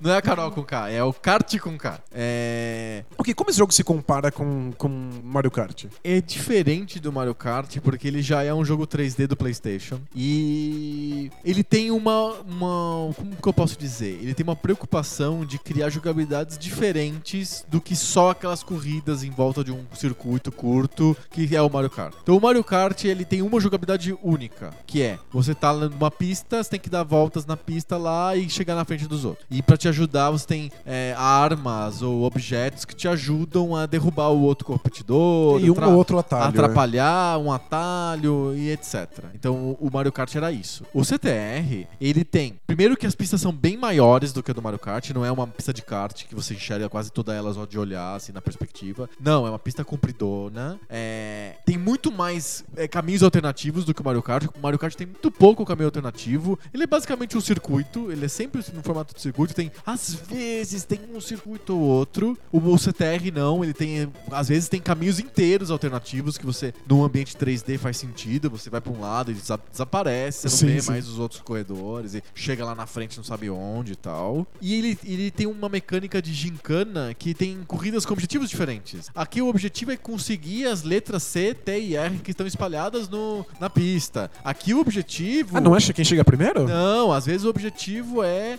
conseguir as letras e chegar em primeiro. Às vezes o objetivo é conseguir o tempo mais rápido. Você não tem nenhum ob- concorrente na pista, você tá sozinho, você tem que chegar em conseguir o, o- o tempo tal. Às vezes você tem que fazer isso e aquilo, às vezes é a corrida clássica. Entendi. Às vezes é a corrida clássica sem poder usar as armas, às vezes é a corrida clássica podendo usar as armas. Entendi, ele tenta variedades. E você tem que cumprir, fazer um circuito de tudo isso pra chegar num menor, maior número de pontos. O que, que o CTR consegue com isso é que o jogo tem mais vida. é, no sentido de você consegue jogar de novo, tem mais, o fator replay, tem melhor fator replay. Entendi. Tem mais diversidade. Tem mais diversidade, por isso que o CTR é o número 5. Ele falta algumas coisas que ele tem que o Mario Kart tem e que o CTR não tem. Mas o CTR tem essa diversidade, ele cria um jogo que dura mais e é, é divertido, é rápido. Eu acho que é um jogo válido e pouca gente lembra dele. Gosto muito. O CTR é o número 5 da minha lista. Boa. Lembrando que eu sou. Eu gosto muito de jogo de corrida. É um dos gêneros que eu mais visito, que eu gosto mais. Então é- eu tenho um relacionamento diferente de você com jogos de corrida. Boa. Eu curto. Mas mesmo assim, o teu primeiro é um jogo de kart. Meu primeiro? O, teu, o, o primeiro que apareceu na sua lista. É, o um número jogo de kart, 5 é um jogo É, de carta. É um kart cômico. É o número 5 o kart CTR. cômico. E o teu número 4? Meu número 4 a gente já falou bastante nos últimos high fives. Já- tem um jogo que a gente tem, a gente tem comentado bastante no- nos últimos episódios. É Rock'n'Roll Racing. Rock'n'Roll Racing. Tá na minha lista. Tá na sua lista? Tá. É que o que eu mais gosto do Rock'n'Roll Racing não é a corrida. Você gosta desse, desse ambiente maluco Eu gosto da do Blizzard? ambiente louco, eu gosto de comprar o carro, de juntar dinheiro, de mudar de planeta pra ir jogar numa outra liga. Eu gosto do que tá fora. Entendi. Eu Mas a aguento. corrida é legal. Eu aguento a corrida até. Acho, acho ok. Falando sobre jogabilidade, o CTR, ele é em terceira pessoa, você vê a bunda do carro, a bunda do carro do, do Crash. É, Rock'n'Roll Racing é esse visual isométrico bizarro. é. Isométrico, e ele tem uma coisa muito engraçada no Rock'n'Roll Race, que também tem em outros jogos, que é o fato de você ter uma dicotomia entre o movimento que você faz com o controle e o, que, o movimento que o carro faz. Então você tem que pensar que você tá dentro do carro e o movimento que você vai fazer com o controle é com a relação de dentro do carro. Porém, você não tá dentro do carro, você tá do lado de fora do carro, você tá lá na plateia. Às vezes tá vendo o seu carro de frente, você tá Longe. vendo, você tá vendo a- a- a- o bico do carro na, na- na tua cara. Aí você vai fazer a curva, você tem que lembrar que a curva é relativa a como se a pessoa estivesse mexendo o volante dentro do carro, embora você esteja vendo do lado de fora. Então, Você tem que fazer ao contrário. você tem que fazer ao contrário. É. Mas, é, Mas acostuma, funciona, Acostuma, acostuma. O cérebro acostuma. É, no fundo, acaba virando um controle de carrinho de controle remoto. Isso, é um jogo de controle remoto. Até tem um gênero pra isso, de jogos de carrinho de controle remoto. Mas o, o Rock'n'Roll Racing, eu acho que ele une um pouco essa coisa de você mexer no carro e fazer mudanças no carro e fazer upgrades com armas e coisas que atrapalham os outros corredores, estilo kart cômico. É verdade, tem um, tem um quê de, de kart cômico. Exato. E você paga pra E ter como é um mais míssil circuito, e é meio nitro. kart também. É. Ele, tá- ele- ele é um kart cômico, ficção científica, Isso. em- em visão isométrica. Visão isométrica. Só que a, a, pra mim a graça tá em comprar essas peças e melhorar esse, o carro. E o se- engraçado é que o selling point do jogo não é nem o gráfico isométrico, nem fazer upgrades de carro, e nem o que ser cômico e jogar míssil nos outros, nos, nos outros carros e ganhar. Nada disso é o selling point do jogo. É, o que vende é a música. É a música, o selling point do jogo é que são rock and roll real, tem músicas de bandas de verdade dentro do jogo. Porque isso é muito radical. É muito da hora. é muito massa. O mais legal é que são músicas muito famosas de bandas que você não lembra direito quem são. é a característica que une as músicas do Rock and Roll Racing é Você essa. não sabe quem é, mas todo mundo conhece essa música. Todo né? mundo sabe que música que é essa, mas ninguém sabe que é o qual que é a banda mesmo. É Você tem engraçado. razão. É bem isso mesmo. Muito bom, é o teu número 4. Meu número 4. E o seu? É o meu número 2. Ah, animal. Rock Nossa, and você Roll gosta Racing. mais do eu que eu. gosto bastante de Rock'n'Roll Racing, acho o jogo muito divertido. Gosto mais do t- estilo cômico do que de ficar fazendo upgrade no carro, mas eu gosto bastante. Boa. Seu número 4. Meu número, car- meu número 4 é Super Mario Kart. Segundo kart cômico. É o segundo kart cômico que aparece na lista. e Ele está acima do CTR. Você gosta mais dele do que o CTR? Por Gosto quê? mais dele do que o CTR por causa que eu acho que o caos gerado pela corrida é muito divertido. E o CTR não é sobre caos. Tem muito menos. Apesar do o, Ca- o Crash ser um personagem cômico, ele faz caretas, ele é uma raposa, sei lá que raio de bicho que é aquilo, uma hiena, não sei o que Katsu que é o Crash. É, ele é engraçadão e não sei o que. O, o CTR é um jogo de corrida meio tradicional. Tem lá, você tá numa pista 3D e você é rápido, desvia. O, o Mario Kart é tudo muito condensado, todo mundo muito perto É, como não tem e é um muitos... caos absurdo. Não tem muitos espaços alternativos, né? Não tem caminhos alternativos. Tá todo mundo sempre junto, né? É uma bagunça. É uma bagunça e isso é muito divertido. Eu gosto do Mario Kart mais do que o CTR porque ele é divertido nesse sentido de hilariante. E você pode estar em último e ganhar na última, no último segundo da corrida. Nossa, isso é acho- muito emocionante. Acho isso horrível. E você pode estar em primeiro e levar uma tartarugada e perder. Isso é muito engraçado, e você dá risada, é um caos. Você tem que lidar com o caos. Você tem que embrace the chaos, assim, sabe? Tipo, Sim, sim. se você assume esse elemento caótico do jogo, ele fica extremamente divertido. Eu, eu conheço pessoas, né? A gente recebeu milhões de, De cartinhas, depoimentos é. de pessoas que dominam completamente esse caos, que são Tem, e vem estratégia no caos. Sim, tem- são estrategistas e dominam a física e sabem todos os atalhos e realmente chegam sempre em primeiro porque dominam o jogo. Ah, não, mas não é assim, é uma pessoa. É, então, o meu ponto é que o jogo não pretende isso. Não, ele é, ele é caos. Ele é- quer ser caótico, ele quer Exato. ser uma bagunça. Se você precisa ser o mais dedicado dos jogadores pra conseguir dominar um pouquinho esse caos, é porque o jogo não queria que isso acontecesse. Sim, É uma escolha de design. É caos como escolha de design. exato. Me dá coceira. Eu, eu- pra mim, eu, eu botaria cinco gorilas numa caixa de piche. O que você acharia mais divertido? E seria tão divertido quanto o Mario Kart. Tipo- Não, eu, eu, eu curto, e po- eu sou capaz de ficar um tempo jogando, mas eu confesso que o fator replay dele ele é muito menor do que o do CTR. O CTR você consegue ficar jogando sozinho mais tempo. O Mario Kart é mais jogo de festinha. É, é jogo pra multiplayer. É um monte de Exato. gente que não necessariamente sabe jogar poder se divertir também, porque é bagunça. É puta bagunça e é divertido. E você perde da risada, porque você perdeu, mas Sim. você ferrou o coleguinha. Isso. E não é rápido, é lento, mas é legal. É, é- é caótico, divertido, eu gosto. Mario Kart é o meu número 4. Você gosta do Mario Kart do 64? Gosto menos, mas é, eu, porque ele não tem esse elemento tão caótico quanto o Mario Kart do, do Super Nintendo. É que co coloca um caos do um cenário. O cenário às vezes te dá uma bagunçada. Assim, Isso. pisa um- Mas ele é mais, espaço, ele é mais aberto, tem mais espaço. Você gosta da É bagunça. mais rápido, eu gosto dessa, dessa bagunça de todo mundo tá socado no mesmo ambiente. é isso. Ah, você vai adorar Big Brother. É, né, eu detesto Big Brother. número 4. É, não, já foi. É o número, Número três. três. Meu número 3 é o meu primeiro jogo de naves futuristas. Naves futuristas. Isso. O Rock'n'Roll Racing não entra na categoria naves futuristas. Não, então no carrinho de controle remoto. Futurista. Cômico. Futurista. Cômico futurista, tá?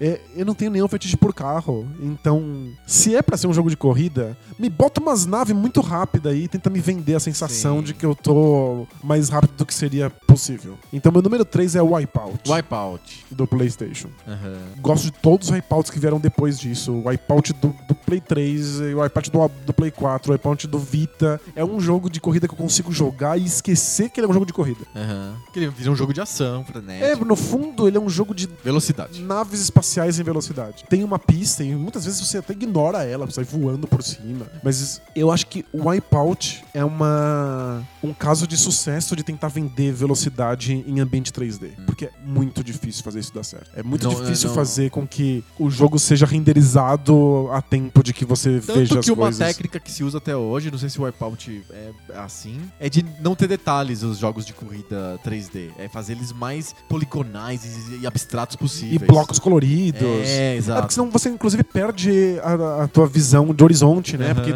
ele não pode renderizar antes as coisas que estão lá na frente, porque tem que fazer detalhe. E aí você não consegue fazer as curvas a tempo, o que Sim. é muito complicado num jogo que tá te vendendo velocidade. Muita velocidade, né? Exato. Extrema velocidade. Então, sim, é é um jogo, é um jogo de bloco e de, de cores quase, quase puras. Eu acho bonito, É eu acho bonito estet- mesmo. esteticamente muito interessante. A velocidade é incrível, as naves têm um design muito legal. Eu gosto de controlar elas Ficar fazendo porque. upgrade e É, tal. e elas respondem muito rápido. É um jogo sobre ser responsivo, não é um jogo tanto sobre você ter o peso do carro. Porque muitas vezes, pra quem gosta de simulação de carro, a graça tá no que você não consegue fazer. Sim, as limitações são, são iguais. O Exato. carro tem a mesma limitação do jogo. É, não, não é isso. O Wipeout é sobre. É, o waypoint, você coloca pra esquerda, ele tá na esquerda. Isso. E o lance é você controlar, essa- dominar essa velocidade máxima. Exato. Eu acho isso muito divertido. O Wipeout é meu número 3. Muito bom. Não, não tem na minha lista nenhum Wipeout, porque já PlayStation eu tive um, um contato bem menor do que os outros consoles. Mas como você gosta muito de F-Zero, é bem possível que você se divertisse com o Wipeout. Eu tô jogando agora o Redout, né? Que é um tipo um filhinho assim do Wipeout que tá no, PS no Play 4. Eu gosto, mas não, não amo. Pega o Wipeout no, no- no- no Play 4. É. É. a versão remasterizada do Play 3, mas é muito bom. Mas funciona bem. Funciona bem. Vou, Tem- vou, tem que vou, tá lá. vou pegar. Meu número 3 é outro gênero, é, outra, é outro tipo, mas a gente já comentou mais ou menos por cima disso. É Super Off-Road, do Super Nintendo.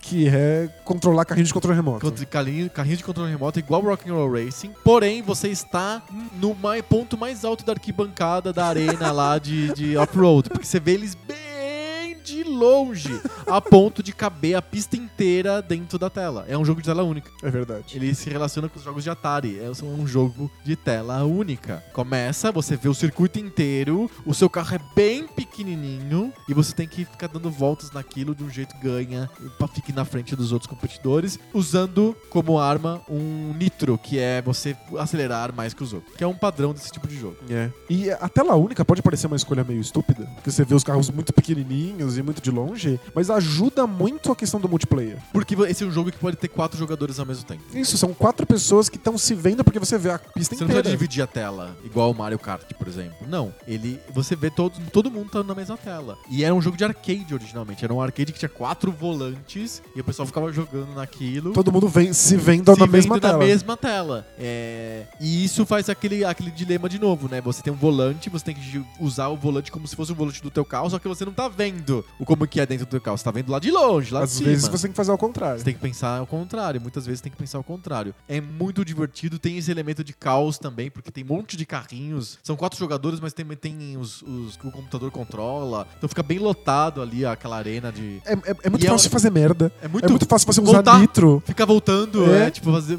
jogar no sentido errado. Entrar no buraco e não sair mais, ficar dando volta no buraco. É, c- Você faz a curva um pouquinho antes, você já... Já, Ah, Já bate na parede e fica dando círculo. Exato, você já tá dando, an- andando na direção contrária. Exato, é muito divertido. É, é simples, tem versão do Nintendinho que é, É um pouco bem mais simples, simples. Tem um jogo de Super Nintendo que é um pouquinho mais complexo. Ele surgiu como um arcade, mas tem versão pra tudo quanto é coisa. É, você tem, tem que comprar upgrade no carro, melhorar o, o- melhorar o motor, melhorar a aceleração, melhorar o, o amortecedor. É um jogo bem simples, divertido, gosto demais. Fico horas jogando, numa boa. É um puta Zen Garden pra minha cabeça. Super Off-Road do Super Nintendo. Nossa, mas é legal mesmo. É bem legal. É muito fácil esque- esquecer que você tá lidando com carros. É, porque é um São, é um pontinho muito pequenininho, colorido, assim. Parece um não- Pac-Man, assim. Exato, É interessante. Podia- se você não tem um volante, dá pra confundir com o Pac-Man. Exatamente. Esse é o meu número 3. Boa. Teu número 2. Meu número 2 com certeza tá na sua lista. Fica à vontade pra falar sobre ele. Meu número 2 é F0. F0 é o meu número 1. Um.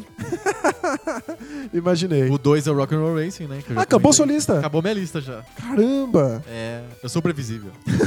Uma pessoa previsível. Eu tenho, eu- então meu, meu número um vai ser o mais esquisito. Vai. F0 também é carro futurista. Carro futurista. Também não tenho fetiche de carro. Eu gosto da ideia de que você toma dano e pode recuperar o dano. É uma escolha inteligente de design. Que você vai pra um, um ponto específico que você recupera o dano. É, você sai da pista normal, anda, entra ali num, num recuo, assim. É, não, é- às vezes é na pista mesmo. Às vezes tem várias pistas em que é simplesmente um pedaço da pista é reca- Faz parte, autorrecarregável. né? Aí o, pro- o ponto é o seguinte: se você passa muito rápido ou batendo nas laterais na hora do recar- da recarga de energia, você não aproveita a recarga de energia, você não, não recebe energia. Aí então vira uma estratégia, você diminui a velocidade na hora da recarga de energia. Mas tem que voltar. pra- pra- se se você não quiser voltar lá, aí você acelera. Exato. E tem isso, né? Quanta energia eu posso gastar nessa, nessa volta? Exato. Porque você pode ser muito mais agressivo correndo se você topar dar umas batidas em algumas Bater nos paredes. guardrails lá. Porque bater na parede não é como um jogo de, de, de- de corrida norm- te normal perde é que te, ma- velocidade. te machucaria. Não, muitas vezes ele te impulsiona, né? Sim. É tipo um pinball. Tem algumas vezes é um tipo um pinball. Em algumas pistas específicas ele fica como um pinball. É, então, são escolhas significativas que não são necessariamente escolhas de, Exato. de um carro. Eu Não, não é tenho que outra ficar- coisa. Eu não tenho que ficar pensando em que marcha eu vou. Não, você fica pensando quanta energia eu preciso salvar, se eu posso bater nesse canto, se eu tenho que diminuir a velocidade aqui pra voltar mais vida, ou se eu arrisco uma corrida. É um jogo que que a gente chama de push your luck. Aham. É um jogo de ver até onde a sua sorte vai. Exato. Você mete a cara. Posso, eu posso continuar levando até o limite e corro o risco de explodir nessa volta? Ou eu faço uma, uma volta mais conservadora e aí eu não explodo? Sim, É um jogo sobre vida, exato. o que é muito legal. Muito bacana, F0 é, é rápido, mesmo sendo em Mode 7 no Super Nintendo. É, é muito divertido, mesmo tendo uma certa estratégia. Então ele não é caos, ele não tem nada de caos, mas ele é divertido ao mesmo tempo. Muito bacana, as músicas são boas, os gráficos são bonitos. E F0 é um clássico absoluto do, do- da história dos videogames. E a melhor trilha Tem que jogar. sonora de jogo de corrida de todos os tempos. Ah, sem dúvida, é muito legal. F0 é um baita jogo, por isso que é o meu número 1. Um. boa. E o teu número 1, um, tô curioso. O meu número um é porque eu simplesmente não resistia ao, ao espírito do meu tempo. E. E eu era obrigado a sentar naquele arcade lá e jogar com todos os coleguinhas Ah, claro. Daytona e USA. É claro. Nossa. É. Eu, tipo, nin- Ninguém conseguiu escapar disso. E aí tem muito mais a ver com a experiência de você estar sentado em vários arcades com gente gritando na tua orelha, Sim, naquele ambiente. naquele barulhento. ambiente, do que com o jogo em si.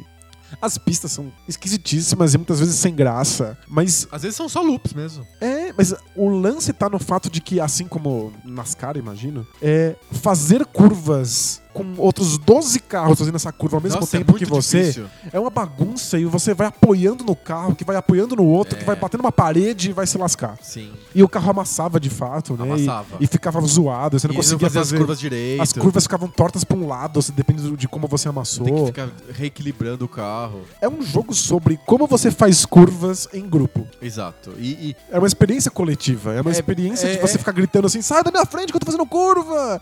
E o cara jogar o carro pra cima de você e você exato, jogar e de você Se volta. espremindo na parede. Exato. Só que ao contrário do F0, em que você volta o seu life, então você pode ser super agressivo. Não, esse não volta Esse nunca não mais. dá, e ainda tem o fator de que você faz checkpoint. Se você estiver indo devagar, Sim, você, tem- perdeu. Tem 15 segundos pra cons- conseguir andar um trecho de pista. Então é extremamente frenético. que é né? arcade, você tem que pôr ficha. É, então, você tem que ser agressivo, não tem como, mas você tem algum, algum tipo de proteção pessoal. Assim, você não quer botar tudo a perder se batendo numa parede. Então, é, eu acho que são escolhas interessantes no- du- durante o jogo. É um jogo extremamente rápido. é- Muito, muito é, rápido. bem veloz, em pistas muito maiores do que os carros, então, porque é nas- NASCAR, é, né? é tipo NASCAR, né? Então, a, a- a graça tá no fato de que as pessoas, outras pessoas se atrapalham, e você tem adversários. Sim. Não é um jogo pra jogar sozinho, definitivamente. A versão pra Sega Saturn é, É ruim? é bem. é- Não tem um multiplayer gigante e é, o jogo é bem mais lento do que é no arcade. Aham. Então, Daytona USA, que inclusive é produzido pelo Yu Suzuki. Sim. Yu Suzuki Um ma beijo pro Yu Suzuki. mata pau em jogo de arcade. Ele é o craque do, ar- do arcade. Eu acho que é a experiência mais divertida de jogo de corrida, desde que você esteja com os seus amiguinhos Numa Playland da numa vida. playland da vida. É bem divertido mesmo. É, Eu confesso que eu achava o jogo meio, meio enrolado, assim, mas era, era, era legal. Vai, vai pro meu número 6. É, é- é enrolado porque é nível caos mesmo. É, exato. É, Mas pelo menos não tem uns cascos e umas cascas de banana sendo soltas Sim, por aí. Exato. É, é que ele, ele, ele me, ele me incomodava porque ele era caótico sem abraçar o caos, assim, sabe? Entendi. E aí o Mario Kart, ele abraça o caos de vez, assim. É, o que eu gosto é que esse é o máximo de caos que eu tô disposto a aceitar tá num Entendi, jogo. Entendi, tá no teu limiar do caos. Isso. É caos a ponto de ser engraçado, mas eu ainda tô fazendo escolhas significativas e eu sinto que elas têm impacto. E tenta Não a loteria ser, e tenta do ser item. realista e a minha lista é sempre de jogos não realistas. Todos os jogos que, eu- que, que eu listei têm duas características em comum. Não são realistas e não são em primeira pessoa, ou são em terceira pessoa de bunda, É ou são verdade. de terceira pessoa isométrica, tipo o, o, o Rock and Roll Racing ou Super Off-Road. Você escolheu alguns jogos que tem em primeira pessoa, É, mas- tipo Stunts e o Daytona USA e outros jogos de terceira pessoa. Mas eu sempre escolho jogos em que a, a- a graça não está necessariamente na corrida ou na simulação do carro. Mas o Daytona tenta simular um carro, É, é mas não é muito. Acho que, acho que talvez. não é um é. Gran Turismo. Não. Não é, o, o Yu Suzuki tem um jogo que ele não só produz como dirige, de corrida, que é o Ferrari. Aham. Não sei se você já viu. Tipo, em, em arcade. É um jogo de arcade que eu- a graça é você sentir como que é uma Ferrari. Isso, e de- você. E são inclusive três telas. Tem uma tela na sua frente, uma tela à sua vê, direita e uma tela à sua aham. esquerda. Você pode olhar pro lado enquanto você tá dirigindo. Sim. É uma Ferrari exatamente como ela seria mesmo no- na, na pista da Itália lá. É, Eu acho a coisa mais sem graça do universo. Porque o- o- a graça é a simulação de Ferrari. É igual de voo. E A graça do Flight Simulator é simular um voo. É é assim, ah, eu virei um pouquinho antes o volante. Pronto, Ah, você já era. Já perdeu a traseira, aí é uma roda engasga, aí ela pega um pouquinho de terra, aí você gira e faz oito loopings e, tipo, É. acabou. Acabou seu dinheiro, Não é arcade. inclusive, porque é um arcade. outra coisa que a gente colocou aqui são jogos arcade, né? Isso. Todos jogos fantasia arcade. O Daytona é puro arcade. É mega arcade. Né? É, Então, tô, tô nessa. Tô nessa linha de que o carro é o que menos me importa. Pra mim, é é bem isso. Eu não gosto muito de simulação tipo Forza, que o o objetivo é ser muito igual. O motor, o barulho e não sei o que. Tudo idêntico ao carro. Eu não ligo. Eu acho muito engraçado, as pessoas têm um fetiche muito grande por escutar o motor do carro. Aham. Mas é barulho, né? É, um ruído, né? É que é, a graça é, é o equipamento, é, é admirar a engenharia, a engenhosidade do ser humano. E aí o barulho vira um. só um indício daquilo. É só Acho um. engraçado. Como se materializa. Não aquilo. seria Então, melhor se o carro fosse silencioso? Sim. Seria o ideal? Os carros elétricos são silenciosos. Tem gente que acha horrível, fica puta porque não quer ouvir o barulho do motor. É, tem gente que é, acha horrível e tem gente que se preocupa porque você pode ser atropelado por um carro elétrico e não escutar o carro chegando. Sério mesmo? Sim, tem países que tem, tem legislação que é obrigada a botar barulho no. Para as pessoas poderem saber que tá vindo um carro. Ah, tipo o cheiro do gás, assim. É tipo o cheiro do gás. O gás de cozinha não tem cheiro. Aí eles põem um cheiro pra você perceber que tá vazando. Nossa, que engraçado. É, é bem isso. Fechou nossa lista? Fechou? Uau, cinco jogos de corrida do meu lado, cinco jogos do seu. Acho que temos um manualzinho de jogos de corrida pra pessoa seguir e jogar. É muito, le- muito legal. Isso, e a mas gente tem alguns jogos que a gente não citou. Tem um jogo que eu acho que é igual o Mario Kart, que eu acho divertido do computador, que é o Wack Races. Tem uns animaizinhos controlando karts. Tem o jogo da corrida maluca mesmo, do, da Penélope no Charmosa. do Dick Dreamcast, que é, é Vigarista. maravilhoso, é um melhor kart cômico possível. Isso. É muito foda. É muito divertido. Ele controla o caos de uma maneira engraçada.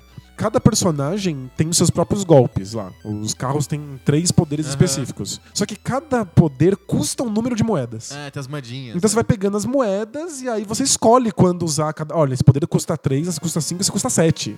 Será que eu economizo pra usar o de 7 ou gasto Sim, já o de 3? É bem esperto. E outro jogo que eu gosto bastante, que não tá na lista, é o Micro Machines, que é aquela. Você co- comanda carrinhos de brinquedo em ambientes reais, tipo a mesa da cozinha, a sala, o banheiro. Que também você vê de longe. Você vê de longe e é bem divertido também. E o meu número 6 é o Star Wars Episode 1 Racing. Ah, sim. Que também é corrida futurista, ultra veloz. No arcade é bem legal. Sim. Já outros mais, mais realistas, tipo Need for Speed e tal, eu não, não entro. Eu nu- É, não- nunca gosto. Test Drive, eu não gosto. Em- Acho que envolve um fetiche pela coisa real que me falta. Sim. Porque a proposta do jogo é ser igual a algo fora do jogo. Se você não gosta da coisa fora do jogo, você não vai gostar do jogo. Né? Exato. Não tem valor interno, né? Exato. Cartinhas? Cartinhas! Cartinhas!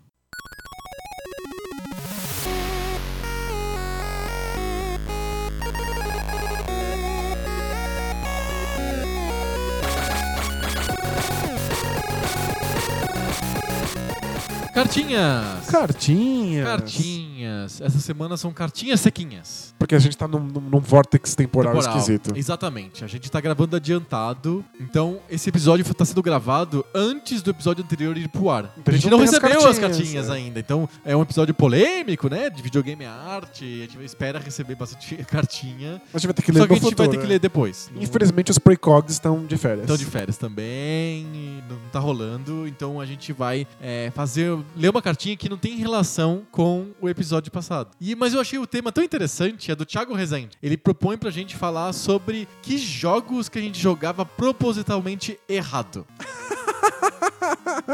Porque é- isso é transformar o videogame num brinquedo, corre- correto? É, Perfeito. concorda? Você, você se lascando pras regras que ele propõe, você impõe as suas. Exato. E acho que tem vários jogos. Eu acho que o- o exemplo moderno, clássico, é o GTA. É verdade. todo mundo acaba usando o GTA como. Um jogo de vamos atropelar pessoas e fugir dos tanques de guerra que aparecerem. um- Exato!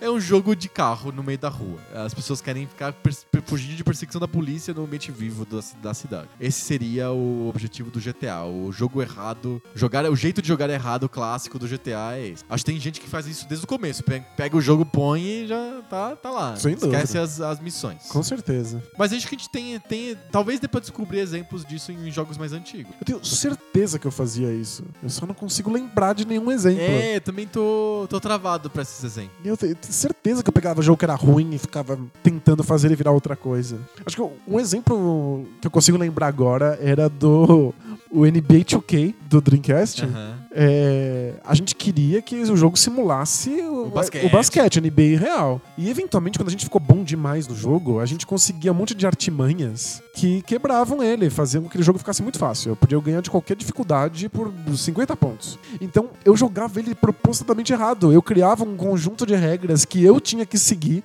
Aham.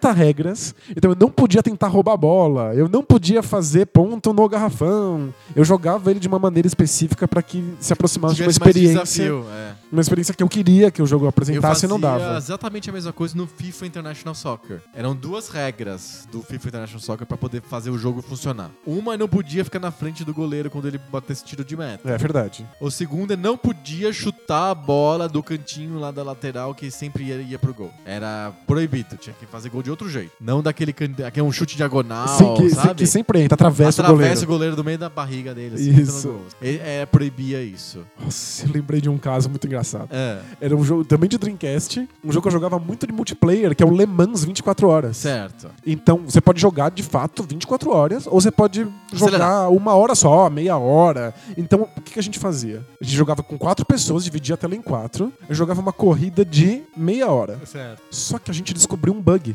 Se um carro fosse a- jogado por outro carro contra a parede, ele ficava tipo de pé na parede, ele ficava com duas rodas encostadas no chão. Ah, sei, aham.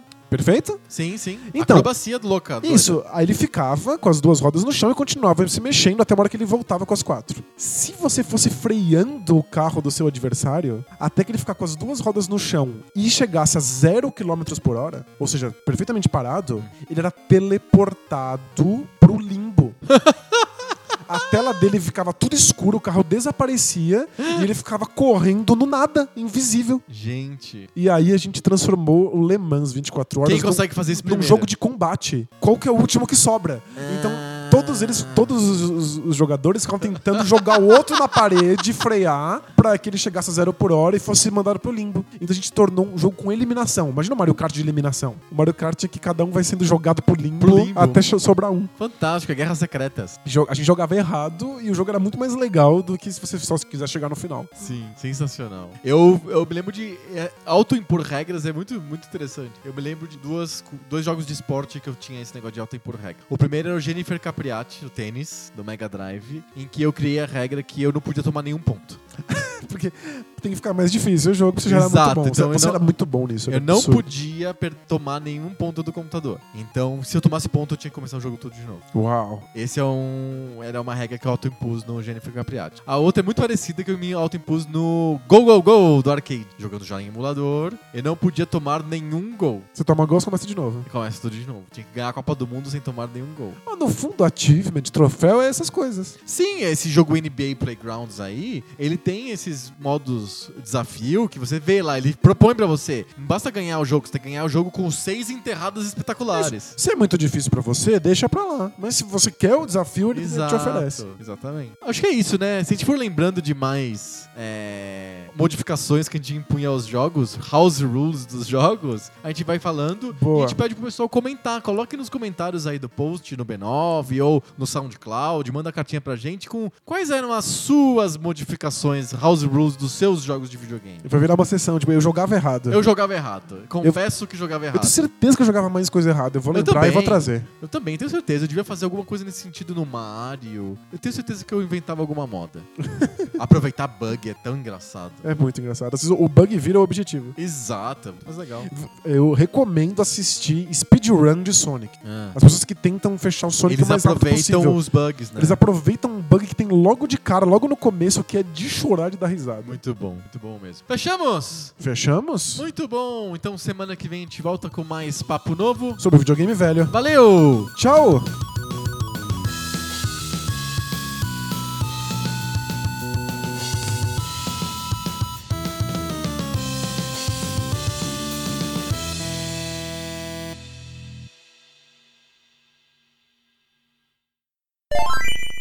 Ao vivo, Poco Pixel número 102? Eu não tenho certeza. é 102 mesmo. ok. Acontece. Ao vivo, Poco Pixel número 102. Eu sou o Adriano Brandão, do meu lado tá o Danilo Silvestre, tudo bom? Tudo bom, beleza? Muito bom. Qual que é o tema de hoje, Danilo? Não sei, a gente não combinou Ah, o a nome. gente não combinou o nome. Hoje tá difícil. Ei, Laia.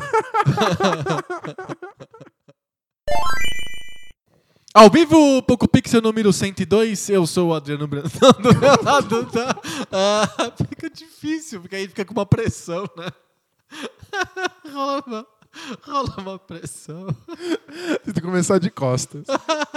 Ai, meu Deus.